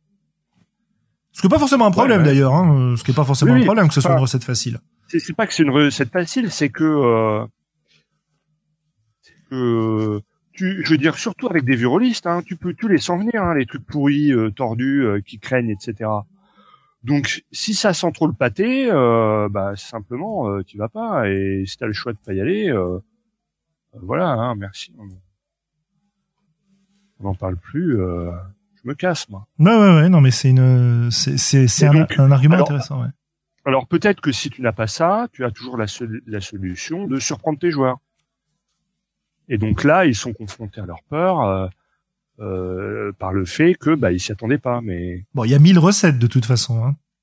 mais moi, ça me paraît une des une des conditions euh, euh, importantes. Alors peut-être que la contrainte elle est pas physique, hein, peut-être qu'elle peut être morale. Hein, Mmh, Hein, oui, ou bien sûr, ouais, Peut-être bien que sûr. ça peut être un que c'est un choix moral. C'est, vrai qu'on n'a pas exploré, on n'a pas exploré Mais, cet euh, aspect-là. Oui, oui, tout à fait. T'as aussi les, les, les. Mais il faut pas que la fuite soit possible. Sinon, sinon c'est très éphémère comme comme peur. Et- Je sais et- pas. et- voilà. Encore une fois, je suis pas convaincu. euh, je me, je me pose la question. Euh, je pense que peut-être que tu en as besoin à un certain moment pour. euh, peut-être que tu as besoin à un certain moment pour faire monter la pression, pour faire monter l'horreur, que tu en as besoin à un certain moment de cette impossibilité de fuir. Mais je suis pas sûr que ce soit essentiel de l'avoir sur l'ensemble de la partie. Après, il est Imagine- évident qu'il y a beaucoup de choses qui passent en huis, en huis clos, effectivement. Imagine un film de vendredi 13. Tu Ouais. Jason arrive. Et puis, euh, au bout du premier quart d'heure, eh ben, euh, les petits étudiants qui devaient se faire ma- massacrer, ils arrivent à démarrer la voiture et à se barrer. Eh ben, Et puis Jason, il reste comme un connard derrière. bah ouais. Enfin, la, la peur, ça a duré un quart d'heure, et après, t'as une heure et demie de. euh, De De- Jason de- de- tout seul qui erre dans la de- forêt. ouais, mais c'est cool. Si c'est où ils sont en train de faire la fête. euh, Attends, si c'est en noir et blanc, euh, si c'est en noir et blanc avec très peu de paroles, euh, ça peut faire un, un super film norvégien ou, ou de la nouvelle vague. euh, C'est, c'est excellent. euh. Voilà. Alors bon, pourquoi pas, hein, mais euh, Mais euh, oui, oui, non, mais je, je, je comprends bien ce que tu veux dire. Et puis de toute façon, le, tu peux, tu peux avoir l'illusion de fuite, tu peux avoir plein, plein de Oui, choses, voilà. quoi. Alors là, là, on en revient aux effets de rythme, de crescendo. euh, encore une fois, c'est ce que dit Johan dans Sombre. Il dit dans un dans un dans un film d'horreur, la victime, si elle veut fuir, elle y arrive toujours, Moi, je, mais elle sera nécessairement rattrapée. moi, je, je préfère une situation où t'as pas envie de fuir, en fait. Tu vois ce que je veux dire? C'est ce que dit Nyarlathotep. euh, voilà. il, il dit rendre les choses personnelles. Moi, ça me fait penser à ça. C'est, tu peux fuir, mais tu vas pas le faire. Oui, c'est ce que je dis. La contrainte, elle peut être physique, mais elle peut être morale, quoi. Elle Ouais, être- d'accord. C'est ça que tu voulais dire. Ok. Mais mais euh, mais il faut pas que tu puisses échapper à ta peur, sinon euh, sinon voilà, ça dure un quart d'heure et puis après les étudiants ils font la fête et c'est un autre film quoi. Mais oui, oui, c'est plus un film d'horreur, ouais. un film d'horreur. Bah, après, il y a toujours une mise en distance, en tout cas euh, en, en GN. Enfin, il y a souvent, enfin, j'imagine, parce que la gestion de la- la peur, c'est compliqué. On a chacun notre gestion de la peur. On a chacun nos peurs. Il y a bien sûr des, des clichés. On a des peurs en commun, mais euh, et des, des grandes lignes. Mais après, la gestion de la peur, c'est vraiment propre à chacun. Je, je, pense que certaines personnes arrivent à mettre assez de distance entre le personnage et eux-mêmes pour gérer cette distance, pour gérer cette peur. Et moi, pour ce que j'ai, en tout cas, moi, éprouvé en GN vis-à-vis de cette gestion de la peur, de la fuite ou pas de la fuite, en tout cas dans un GN d'horreur, je sais que c'était un, une espèce de ping-pong permanent entre le personnage et les réactions que le personnage devait avoir, que j'aurais pas eu obligatoirement avec moi, ma connaissance de tout ça, et les moments où j'ai vraiment dû me dire, euh, ok, c'est des, c'est des copains en face, euh, donc il peut rien m'arriver. Ça va bien se passer. Ça va bien se passer, d'accord, ils tiennent une scie et ils sont cachés derrière un masque, mais, mais j'ai reconnu, reconnu leur démarche, je sais qui c'est.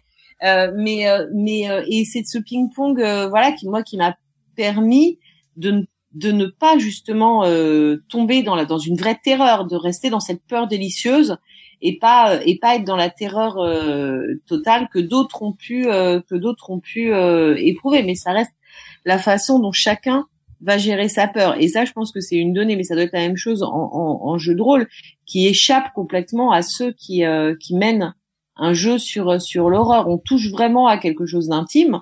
Euh, et, euh, et on peut tomber euh, face à des gens qui vont pas du tout gérer cette peur. Mhm. Donc, pour, pour moi, en tout cas en GN, la, le, le, le, on devrait pouvoir, alors il y a la fuite du safe word, comme le rappelle Maxime sur le chat, effectivement, mais on devrait pouvoir aussi euh, aussi fuir physiquement, ne serait-ce que pour pour souffler, quoi, parce qu'il y a une tension physique qui se crée en GN, qui est moins en, en en jeu de rôle où on peut sortir plus facilement d'une table finalement euh, que quand on est euh, en costume dans une ambiance qu'on a été vraiment immergé visuellement. C'est vrai que, enfin, je veux dire, si une qualité OGN, c'est bien qu'il a un pouvoir d'immersion qui est quand même euh, sensiblement plus important que le, le GN sur table, le, jeu de rôle sur table. Quoi. Ça, ouais, et alors du coup, à l'inverse, il a aussi un pouvoir de, de, ratage plus fort. Hein. Ah bah. ouais. Ah ouais, quand c'est raté, c'est euh, c'est vraiment encore plus décevant, ouais. Ouais, et on peut vite, on peut justement, c'est très dur à doser, je pense, pour un, un Moi, je n'ai pas organisé, mais j'imagine que ça va être dur à doser parce qu'on peut très vite tomber dans le burlesque, euh, justement, ou dans une non gestion totale de des joueurs. Mais euh, mais euh, mais voilà, donc la possibilité de fuite en GN physique de, enfin, est essentielle, ne serait-ce que voilà pour euh, pour parce que c'est éprouvant comme, euh, Mais le, le, joueur doit avoir moyen de fuir. Le personnage, non. Si je comprends bien. Oui, voilà, voilà, voilà, c'est ça. C'est le propos du safe word. Hein. C'est qu'il est bien évident qu'il faut des sécurités. Euh, de même qu'on on va pas blesser physiquement euh, le joueur, alors qu'on pourrait, euh, du point de vue de la fiction, blesser le personnage. Réaliser mhm. l'idée à personne de, de, de, vraiment torturer quelqu'un. enfin, et eh ben, eh ben justement, peut-être que ça nous amène à parler brièvement de ce dont on parlait euh, tout à l'heure, à savoir quel problème ça peut générer euh, le fait de vouloir mettre de l'horreur dans ces jeux. Euh, bon, on, on, a un podcast prévu sur le sur la sécurité émotionnelle, donc on va peut-être pas trop trop euh, parler de ça ce soir, mais effectivement, t'as des, pour moi, tu as des, des, enfin moi j'ai une limite clairement en jeu de rôle, qui est la manipulation de ce que je sais des joueurs pour arriver à mes fins dans l'histoire. Euh, utiliser les phobies des joueurs dans une histoire que je suis en train de raconter autour d'une table pour euh, générer l'horreur, euh, je trouve pas ça euh, correct, tu vois. Savoir que j'ai telle joueuse qui est arachnophobe et faire un scénario d'horreur où je mette que des monstres araignées, euh, ouais, ça risque de marcher, mais c'est c'est pas cool quoi. Ouais, Je sais pas ce que ce que vous en pensez de ce point de vue-là. Si si si, si euh, c'est très clair. Hein. Euh, d'ailleurs, si tu leur fais le coup, généralement, elle revient pas à ta table cette personne-là. Bah, elles ont bien raison. Pour hein. voilà, voilà. Et euh, moi, moi, je l'ai, l'ai vécu indirectement comme ça. Il y a, a quelqu'un à, ma table de jeu de rôle qui dit, euh, moi, j'ai peur, j'ai une peur phobique des araignées. Et il se trouve que dans la salle où on jouait, il y avait une vieille araignée euh, de gamin en caoutchouc. Euh, il y a quelqu'un qui a trouvé rien de plus drôle que de lui balancer dessus. effectivement, on était à deux doigts de la crise d'angoisse. Bah, cette personne-là, elle a bien fait comprendre que qu'elle nous aimait bien et que c'était pas drôle, mais que pour cette fois-ci, elle pouvait nous pardonner, mais qu'il fallait certainement pas que ça se reproduise. Quoi. On en revient à nos à nos discussions sur le le, le, le contrat social et ce qui est acceptable de faire autour d'une table, quoi. Bien sûr. Et puis c'est pareil, hein. Euh, c'est pas parce que euh, soit la personne t'a pas dit la première fois que ça la faisait euh, que ça la faisait flipper, qu'elle a pris sur elle, euh, et que c'est qu'au bout de la quatrième fois que c'est elle qui a changé d'avis, si tu veux, et que c'est elle qui est fautive.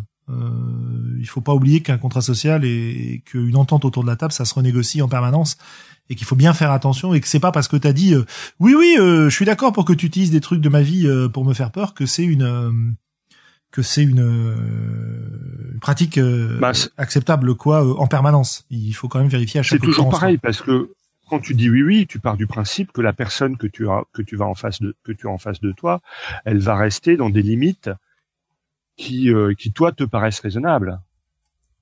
C'est-à-dire que quand tu consens, tu consens quand même à, à donner ce consentement à quelqu'un d'intelligent et de raisonnable. Tu tu tu tu tu, tu consentirais jamais à, à accorder ça à un débile fini.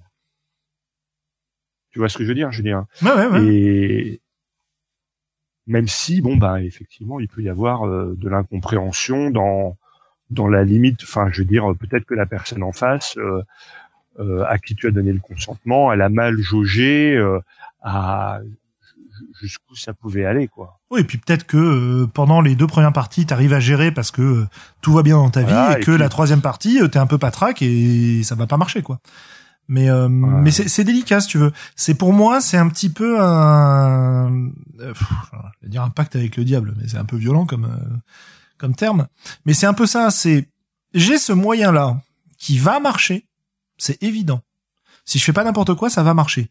Est-ce que je me donne le droit de l'utiliser? Je sais pas. Je, pour moi, non. Ça me fait penser à quelque chose. euh, ça me fait penser à un épisode du Misdirected Mark euh, podcast Ah oui, où euh, Phil et euh, comment il s'appelle? Chris. Et Chris euh, ont fait une partie dans une convention et il y en a un, un des deux qui a une aversion profonde à la trahison. Ouais. Et, euh, et à un moment, euh, ça devait être dans une convention, ils jouent ensemble et puis euh, et puis il y en a un qui trahit le, qui, qui trahit le mec qu'il faut pas trahir. Et le mec qu'il faut pas trahir, au lieu de tout de suite pointer la X-card, de se mettre en sécurité, etc., essaie quand même de continuer à jouer et, et il frôle la, il frôle la crise de panique. Et d'ailleurs, l'émission qu'ils enregistrent juste, qu'ils enregistrent juste après, euh, on sent cette tension, on sent que ça va pas, on sent qu'ils ont, ils ont Ouais, pas encore souviens, dépassé ouais. ça. Et, euh, et c'est assez saisissant, quoi. Mhm, tout à fait, ouais. Ils ont dû, ils ont dû re- retisser leur lien de confiance parce qu'elle a été brisée. Bah, ça nous fait une belle intro Ah, pour. et euh, d'ailleurs, et d'ailleurs, ils, le font plus, ils le font plus ou moins euh, en live euh, au micro d'ailleurs. Oui, absolument. D'ailleurs, Xavier, je voulais te dire. euh, ok, ok. Voilà. Et, et là, là où le GN ça va loin et c'est dangereux, c'est que moi, à une table, quand je trouve que quelque chose est insupportable, euh, euh, je me lève et je m'en vais, quoi. Et, et ça Ouais. va pas plus loin que ça. Personne me, me forcera. à Ouais, mais à la c'est pas, c'est, c'est pas facile à faire non plus, ça. dans le dans le c'est pas GN. toujours facile à faire. Voilà. Oui, enfin, c'est pas toujours facile à faire, mais euh, dans, dans le GN, si les gens autour de toi ne, ne perçoivent pas que là tu joues plus, que là c'est ça va vraiment trop loin pour toi et qu'il n'y a pas de safe word, euh, un gars comme moi, euh, moi si j'estime que ça va trop loin et qu'il n'y a plus de limite, je peux devenir. euh, toi, tu leur pètes la gueule, toi. Ah mais, non, mais je veux dire quand, quand je me sens euh, menacé dans ma dans ma dans mon intégrité, dans ma survie, je et, quand j'estime que là ça va ça va au-delà de ce qui est soutenable, je, je peux devenir dangereux. Donc le, le, le safe word, il marche dans les deux sens. Je veux dire Ouais. euh, quand quelqu'un commence à faire une crise d'hystérie, à plus se contrôler, euh, euh, ça, ça peut être dangereux pour tout le monde, pas que pour lui quoi. je, je vous invite à aller voir un, un, un site euh, qui s'appelle euh, T'inquiète, il y a un safeword.com qui vient d'être lancé euh, récemment sur l'utilisation des safe words en, en GN. C'est assez rigolo. Euh, bref, c'est un truc un peu euh, euh, des espèces de, de petites planches de BD euh, de euh, sur le sujet. C'est assez rigolo. J'ai mis le lien dans le chat euh, il y a quelques temps là. Euh, ok, ok. On en on en. Alors, on en est où dans notre podcast non, non, non, pas du tout. On en est, on en est, on est, on était au niveau des, des problèmes, etc. Et à propos des problèmes et du fait d'aller trop loin, moi j'ai aussi une anecdote que Anne a vécue d'ailleurs, euh, qui m'avait vachement marqué. Un jour où je suis allé euh, probablement trop loin dans l'horreur de ce que je décrivais, euh, et ça induit un, un changement, euh, euh, comment dire, euh, un changement dans le comportement des joueurs autour de la table. En étant allé très très loin dans l'horreur, euh, avec des massacres d'enfants, enfin bref, euh, voilà, c'était horrible. Euh, les joueurs derrière, ça a bousillé le sens moral qu'ils avaient de leur perso. et leur perso était capable derrière de faire n'importe quoi, y compris de se mettre à torturer des gens, etc. Ce qu'ils n'auraient jamais fait avant cet épisode-là. Et c'était assez marquant pour moi. C'est une des rares parties où j'ai eu besoin qu'on en reparle après, où j'ai interrompu une scène euh, parce que ça allait pour moi trop loin. Et euh, c'était avec nous ça. Oui, c'était avec vous, bien sûr. C'est pour ça que je dis que tu tu tu t'en souviendras peut-être. Et, et c'est vrai que je me suis rendu compte en en discutant que moi je comprenais pas pourquoi vous, vous, vous alliez si loin, pourquoi vos persos allaient si loin. Alors j'avais pas cette vision-là. Et c'est vrai que c'est vous qui m'avez dit, mais euh, après ce qu'ils ont vécu, euh, à la limite la fin justifie les moyens. Tu vois, ils, ils étaient capables d'aller partout et enfin d'aller euh, très très loin. Et je me suis rendu compte, comme je disais, que c'était dû à ce que moi j'avais introduit comme horreur et que c'était la façon de réagir à l'horreur que j'avais introduit et que globalement je ne pouvais m'en m'en tenir qu'à moi quoi. Mhm. Bref, n'en vouloir qu'à moi plutôt. Euh, Qu'est-ce que j'avais d'autre comme euh, comme idée de, de, problème autour de l'horreur en jeu de rôle? Euh, Bon, c'était plus sinon euh, plus léger hein, sur la difficulté de la mettre en place et le fait que très très facilement on va s'éjecter du problème en se mettant à se marrer quoi. ah oui oui. Même si même si même si même si il y aurait des choses à dire à ce sujet-là et à discuter avec Mister Vivien Féasson. Euh, parce, que, parce que lui, il a écrit des choses sur le, le rire méta, euh, etc. Et, et, et, parce que tu vois dans, dans cet effet de sinusoïdale ascendante, eh ben le fait d'avoir un moment où tu décompresses où tu rigoles un coup, euh, c'est euh, ça, ça, peut avoir son intérêt aussi dans, dans l'effet de faire redescendre la pression pour remettre la la purée un peu plus tard. Euh. Non, non, mais il y a des, il y a des, des utilisations intéressantes. Je pense qu'on va peut-être pas partir trop longtemps sur ce sujet. Je vous, je, je te propose euh, et à Anne aussi de peut-être nous parler de quelques jeux d'horreur qui vous ont marqué. Est-ce qu'il y en a déjà? Mhm. Et euh, et puis ensuite, que ça peut être GN ou ça peut être euh, jeu de rôle. Hein. Euh, Xav, qu'est-ce que tu citerais toi comme jeu d'horreur? Euh, bon, je, je citerai pas Sombre parce que je le cite tout le temps et que les, les, les auditeurs sont bien au courant. Mais Sombre moi, 7 est sorti il y a peu de temps d'ailleurs. Ouais, ouais, il faut que, il faut que j'aille à Paris et que je coince Johan. Euh, mais j'irai peut-être au, peut-être que je le croiserai au colloque de réflexion sur le jeu de rôle, je ne sais pas. Bref, et euh, moi, mes, mes premières expériences de, de l'horreur, et bah, c'est l'appel de Toulouse, quoi. Et je me souviens quand j'étais ado, euh, il y a une paire de scénarios de l'appel de Toulouse qui m'ont bien fait flipper. Mais aussi parce qu'on avait envie d'avoir peur, tu vois, et que justement on s'auto-conditionnait. Ouais, euh, ouais, ouais. D'autres, euh, d'autres trucs en tête? Euh, Ravenloft, bien sûr. Ah, et tu l'as vu en, version horreur, toi euh, bah oui, parce que en fait, moi, j'ai pas fait le scénario euh, Ravenloft de base, le, le célèbre I6, mhm. mais par contre, euh, j'ai euh, peut-être pas toutes, mais une bonne paire des, des boîtes qui présentent le setting, où en fait, ils explorent, ils explorent toutes les toutes les, les, les, options de la littérature fantastique. Euh, des Frankenstein, t'as des loups-garous, t'as des, euh, etc., etc. Et donc, mhm. des règles aussi pour l'horreur. Euh. Ok. Mais c'est de l'horreur à la donge, hein, attention. Mhm. Hein. Ça reste épique. Euh. Anne, est-ce que tu as des jeux que tu voudrais citer à ce sujet-là? Des choses qui te viennent en tête?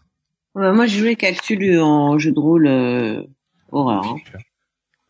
Voilà. Ok. Euh, bah écoutez, moi j'en ai un, j'en ai un petit paquet. Euh. Ouais, je suis pas très très friande de, euh, de jeux de rôle euh, d'horreur, comme tu le sais, on vire vite au burlesque. on aime bien faire.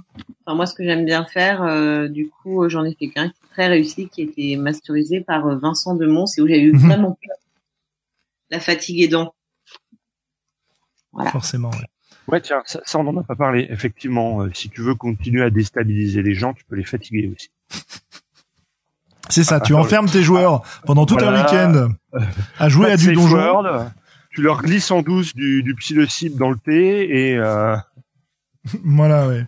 Je, euh, comment dire euh, tu, tu, ne bouges pas de chez toi. Si tu entends des sirènes dehors, tu ne t'inquiètes pas. Hein, c'est juste qu'on a des auditeurs qui auront appelé la police. Euh, bah écoute, moi je vais, je vais vous en citer quelques-uns. Euh, le premier jeu d'horreur auquel j'ai probablement joué, je j'hésite entre Maléfice et Chill. Là, là, ça doit être la première version, j'imagine. Euh, Cthulhu n'a jamais été un jeu d'horreur dans mon expérience. Voilà, j'ai jamais joué à Cthulhu euh, en situation d'horreur. Ça a toujours été soit de l'enquête, euh, soit du bourrinisme. Donc c'est peut-être un petit peu dommage. Euh, à quoi j'avais joué? On avait joué à Cult aussi. Alors j'ai des souvenirs de Cult avec du, vrai scénar d'horreur. Alors j'ai des souvenirs de Cult bourrinissime, euh, inintéressant, mais j'ai aussi des souvenirs de Cult avec des vrais scénars euh, d'horreur, euh, de, de, avec une espèce d'horreur métaphysique, de de réalité dans laquelle tu perds pied, etc. J'ai des vrais souvenirs d'horreur aussi dans des parties de vampires, par exemple euh, de Wraith aussi un petit peu, mais, mais pas mal de vampires. Notamment, je conseille à ce sujet-là l'introduction et la création de, enfin les premières scènes en fait, de euh, une campagne qui est sortie qui s'appelle les Giovanni Chronicles, euh, qui nous propose de jouer. Euh, le premier bouquin te, propose de jouer en 1444, le deuxième en 1666, 1888 et, et globalement de nos jours. Euh, et la, la première scène, celle où tes persos deviennent des vampires, euh, c'est euh, merde, j'ai tout spoilé. Bon, bref. Euh, et, et, vraiment, euh, j'en dis pas plus, mais elle est, elle est assez exceptionnelle de ce point de vue-là. Et je l'ai joué et fait jouer avec des vraies ambiances super terrifiantes, en fait, à ce sujet-là.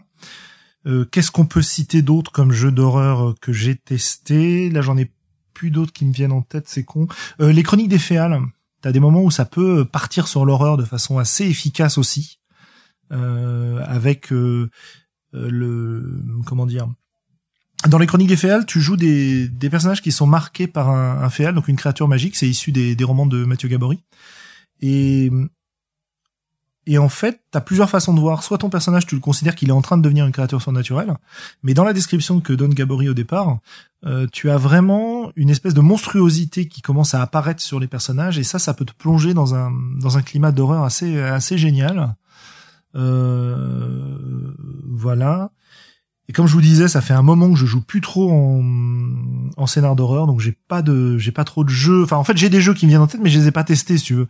Par exemple, euh, Within ou euh, euh, euh Crime, c'est des jeux qui pourraient être intéressants de ce point de vue-là, mais bon, même si Crime c'est pas forcément le, le focus, c'est plus le l'enquête. mais il y a un côté horreur aussi dans ce jeu-là qui me vient, mais je voilà, je, je sèche un peu sur d'autres jeux. Ça nous en fait quelques-uns. C'est dommage qu'on n'ait pas Sandra qui nous en aurait sorti pas mal. J'ai vu que il euh, y a un Kickstarter qui vient de se commencer sur euh, Cthulhu Dark. Euh, Cthulhu Dark est, qui était une version sortie depuis pas mal de temps, très très simplifiée de Cthulhu, pour jouer de l'horreur comme ça, mais de façon très simplifiée.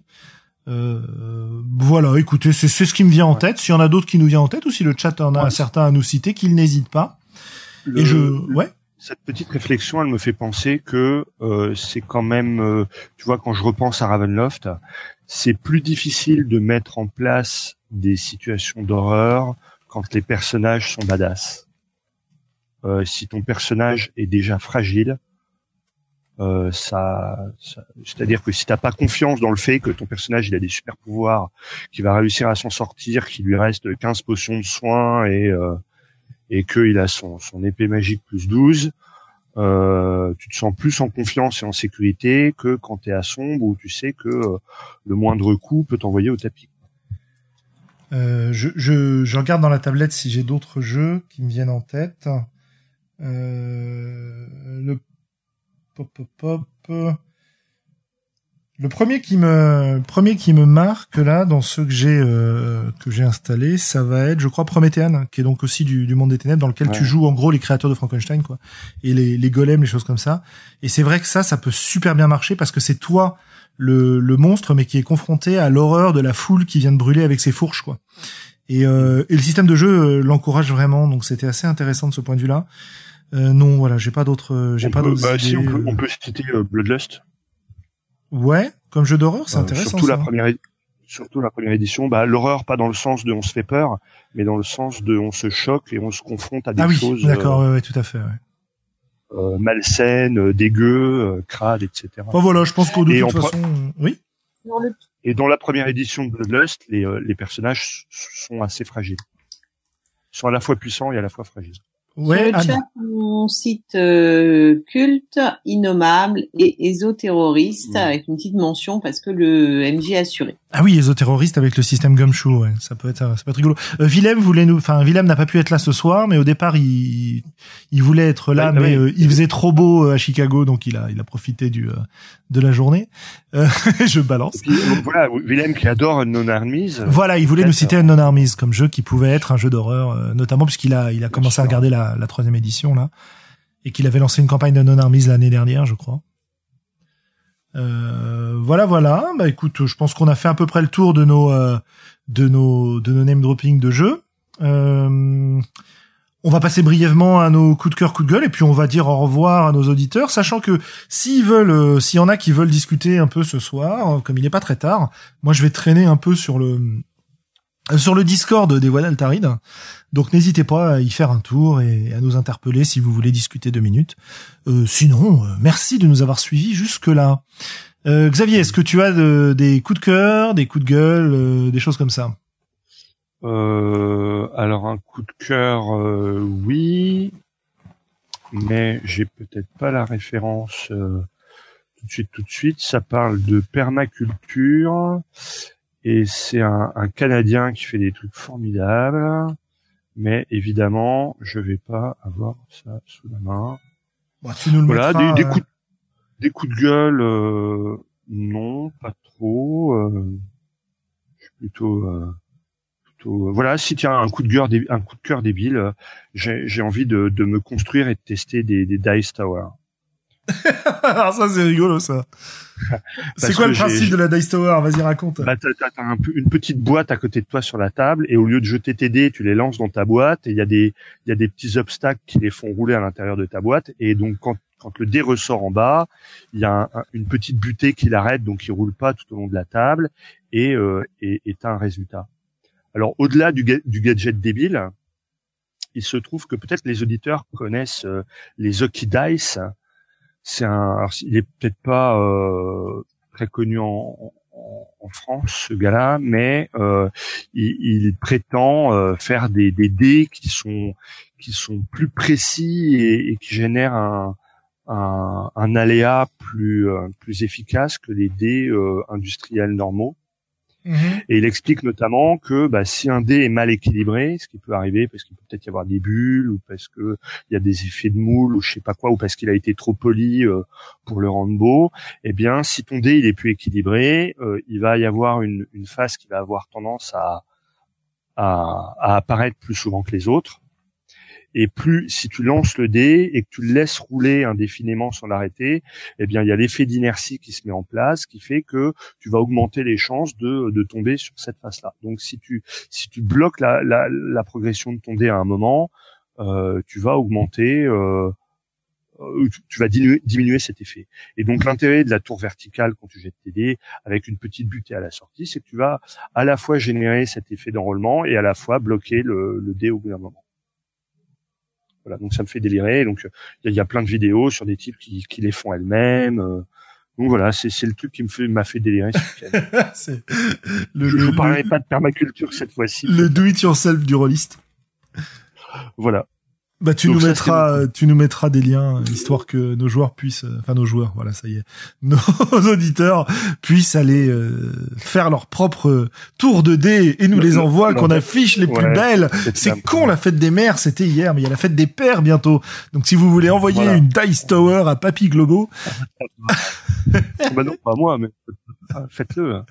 Parce que la Dice Tower, ça peut, ça peut marcher à une table de jeu de rôle, mais tu pourrais envisager une Dice Tower pour jouer au Monopoly et éviter que les gens trichent en jetant que 2 D6. euh. Voilà, le, la Dice Tower, ça évite, ça rend difficile le fait de tricher aussi. Parce qu'il y a des gens qui, euh, qui savent manipuler les dés et qui, euh, sur un lancer relativement court, peuvent générer à peu près tout le temps le même résultat euh, avec 2 D6. quoi. on n'en connaît pas du tout euh... qu'on des Enfin, moi, euh, moi, moi, moi, j'y arrive pas, hein, mais euh, ah moi non plus mais euh, disons qu'il il y a des gens qui s'entraînent et, euh, ok et, et qui savent. oh c'est pas bien la triche C'est mal, c'est de la triche. Anne, est-ce que tu as des, des coups de cœur, coups de gueule à nous transmettre? Oui, bah coup de cœur, c'est obligatoirement la saison 2 de Sense8. Oui. Ah Ah oui. qui est disponible. C'est bien d'attirer mon attention là-dessus. Comment? C'est bien d'attirer mon attention là-dessus. Ouais.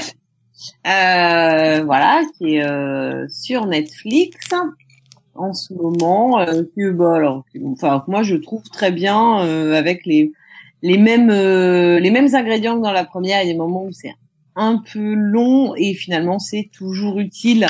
Euh, il y a une petite accélération sur la trame de fond qui était un peu euh, faiblarde et un peu un prétexte sur la première avec le complot là, euh, des, des, gros méchants, etc.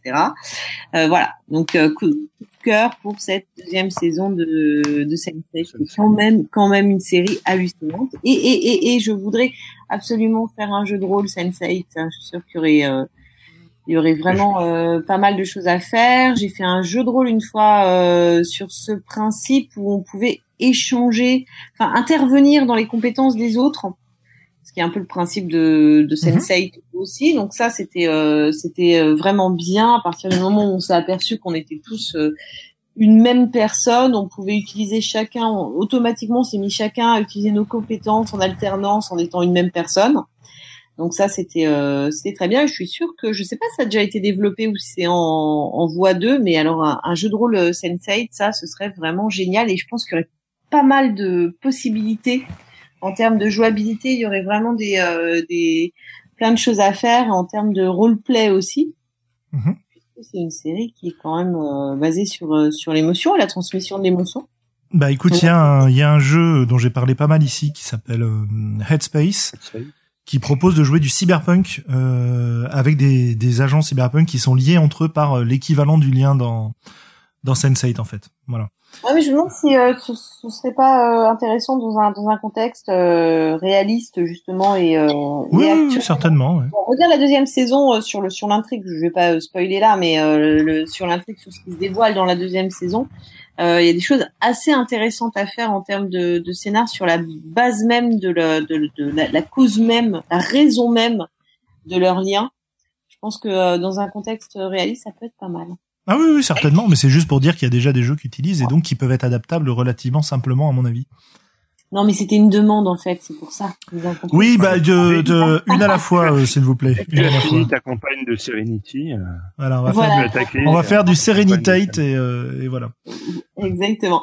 Et euh, coup de gueule, bah pas grand chose parce que en ce moment c'est la période de des examens, des révisions du brevet avec les troisièmes qui ont pas envie de bosser et voilà et la fin de l'année. Mais euh, encore une fois, euh, si j'étais un peu énervée par euh, les discussions suite à la décision de euh, d'Anne Hidalgo d'interdire un festival. Elle est revenue dessus, non? Elle est, elle est revenue dessus parce que parce que elle a complètement déconné, euh, évidemment, puisqu'elle a repris euh, les termes du FN, mais par la discussion que ça a généré, euh, voilà, sur le, une catégorisation en ce moment permanente des, des gens et un repli identitaire que je trouve hyper dangereux. Euh, on va pas rentrer dans les détails parce que ce serait hyper long, mais euh, voilà, avec euh, une petite nuance parce qu'on avance dans ce débat. Moi, j'apprends plein plein de choses. Euh, j'apprends plein de choses sur sur des fonctionnements surtout.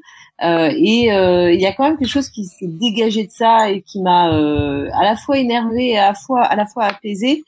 C'est que ceux qui défendent justement l'idée de ce, de, ce, de, ce, de ce repli identitaire, du fait de se retrouver vraiment avec des gens qui ont la même identité, mmh. du moins la même catégorisation, euh, et ben ensemble, euh, ce sont des, des, des gens euh, qui, euh, sur plusieurs générations, sont français, dits blancs, même si je déteste ce terme de dits blancs, et je me suis aperçu qu'autour de moi, les gens qui réagissaient contre ça, qui tiraient un peu le signal d'alarme, c'était tous des enfants d'émigrés comme euh, comme moi, et d'émigrés qui avaient connu des communautarismes très très forts, qui avaient poussé à l'immigration euh, et du coup, ça, c'était assez intéressant parce qu'à un moment, je me demandais, alors on était parti plus sur des, des, des connivences politiques ou d'âge ou machin. Puis à ce moment-là, euh, cette semaine, où, où j'ai compris, non, non, on est tous des, on est tous effectivement des enfants d'émigrés, donc les premiers euh, concernés par cette histoire de raciser c'est le, le, terme que qu'on emploie, que je conçois tout à fait dans sa définition, et qu'on était les premiers à, à, à, réagir parce que ça bouleversait complètement euh, bah, notre conception justement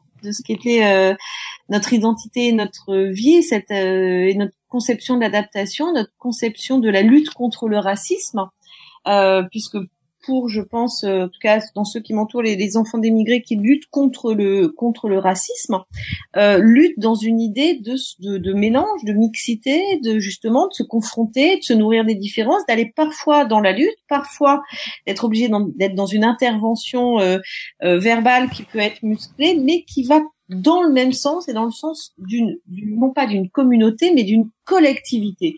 Et, euh, et du coup c'était euh, c'était alors j'étais encore une fois un peu énervé par par les débats qui euh, qui partent qui sont toujours sur la même rhétorique avec toujours les mêmes catégories euh, tirées de la socio voilà et qui nient complètement que l'identité. C'est c'est l'équation du c'est c'est une histoire voilà l'histoire des gens et pas simplement une catégorie sociologique. Euh, et euh, et après finalement c'est un semi coup de gueule parce qu'effectivement j'ai compris j'ai compris le le le, le principe. Euh, enfin, je veux dire, ça est dans le sens de ce que je pensais sur l'histoire des gens justement, sur le fait que ceux qui devraient être les premiers concernés et pour qui on parlait encore une fois, tout en disant non, mais parlez pas pour les autres, mais euh, c'est ce que faisaient les gens en face de moi.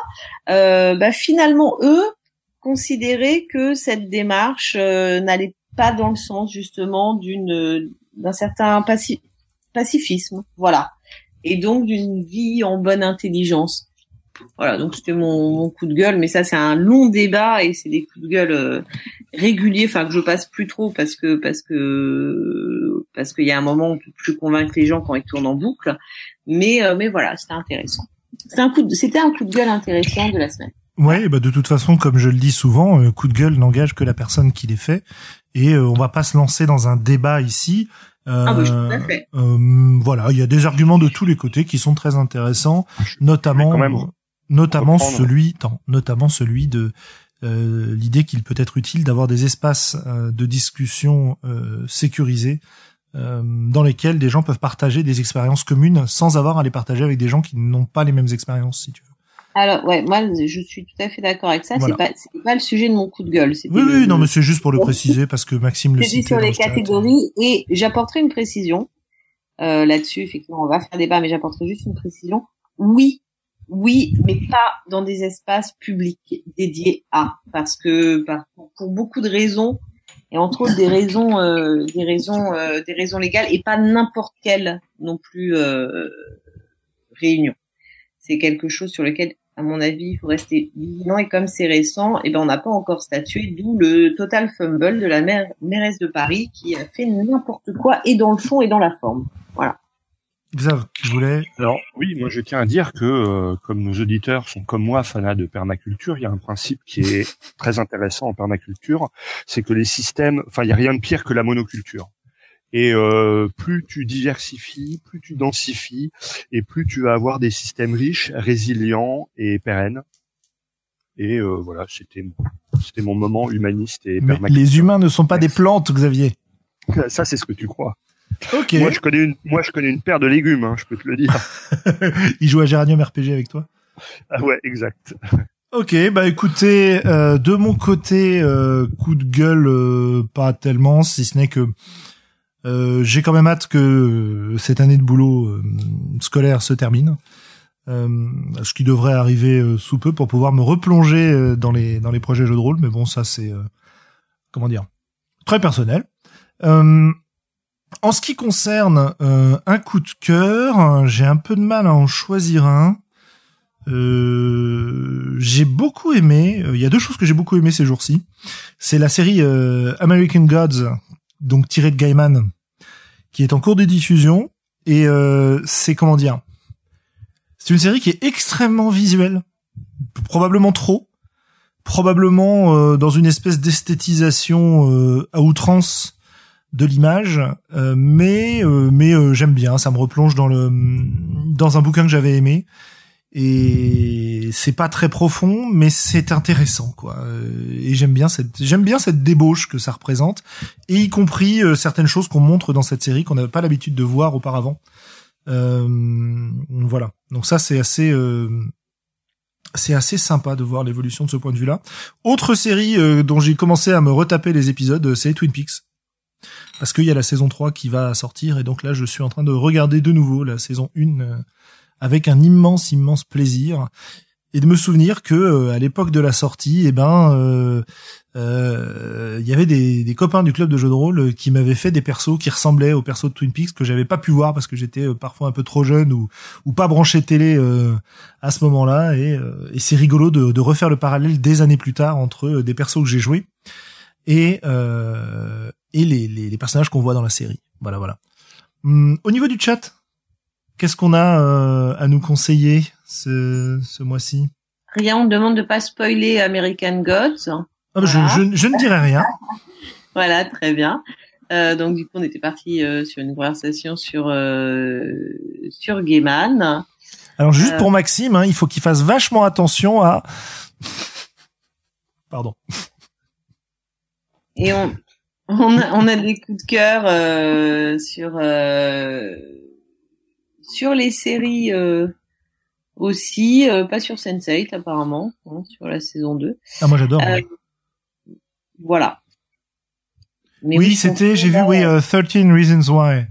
Ouais. donc série qui a été assez controversée aussi aux États-Unis. Ouais. Du coup, comme on était en train de parler, j'ai j'ai été descendu dans le chat. Euh, ouais, exactement.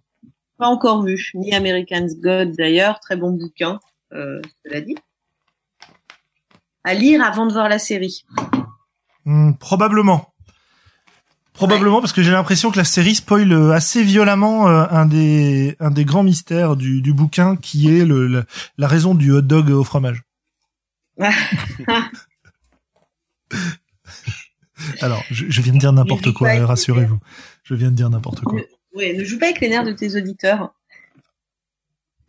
Mais euh, mais voilà. Après, euh, il y a une suite American God. Je sais pas s'ils l'ont inséré dans la série qui s'appelle Anansi Boys, qui est un peu moins bien euh, dans le sens où c'est très très visuel. On a l'impression qu'il a écrit un qu'il a écrit un un comique, un futur un futur scénar. Ouais, exactement.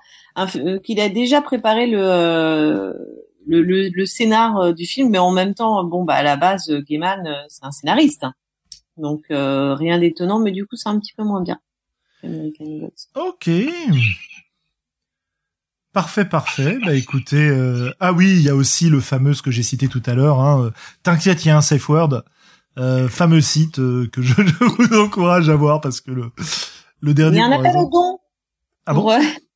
Mais oui, pour créer le. Ah, euh, bah participez, faites don si vous voulez mais tu vois le, le, dernier qui est le safe word généralisé où tu vois une scène de une scène de chaos et où il y a quelqu'un qui crie euh, safe word de masse et quelqu'un d'autre qui lui répond résiste. Voilà, c'est c'est tellement GN que ça me fait marrer. Voilà. Ok, bah écoutez, je pense qu'on va vous dire euh, vous dire au revoir. Euh, vous remercier de nous avoir suivis. Au revoir. Salut, au revoir.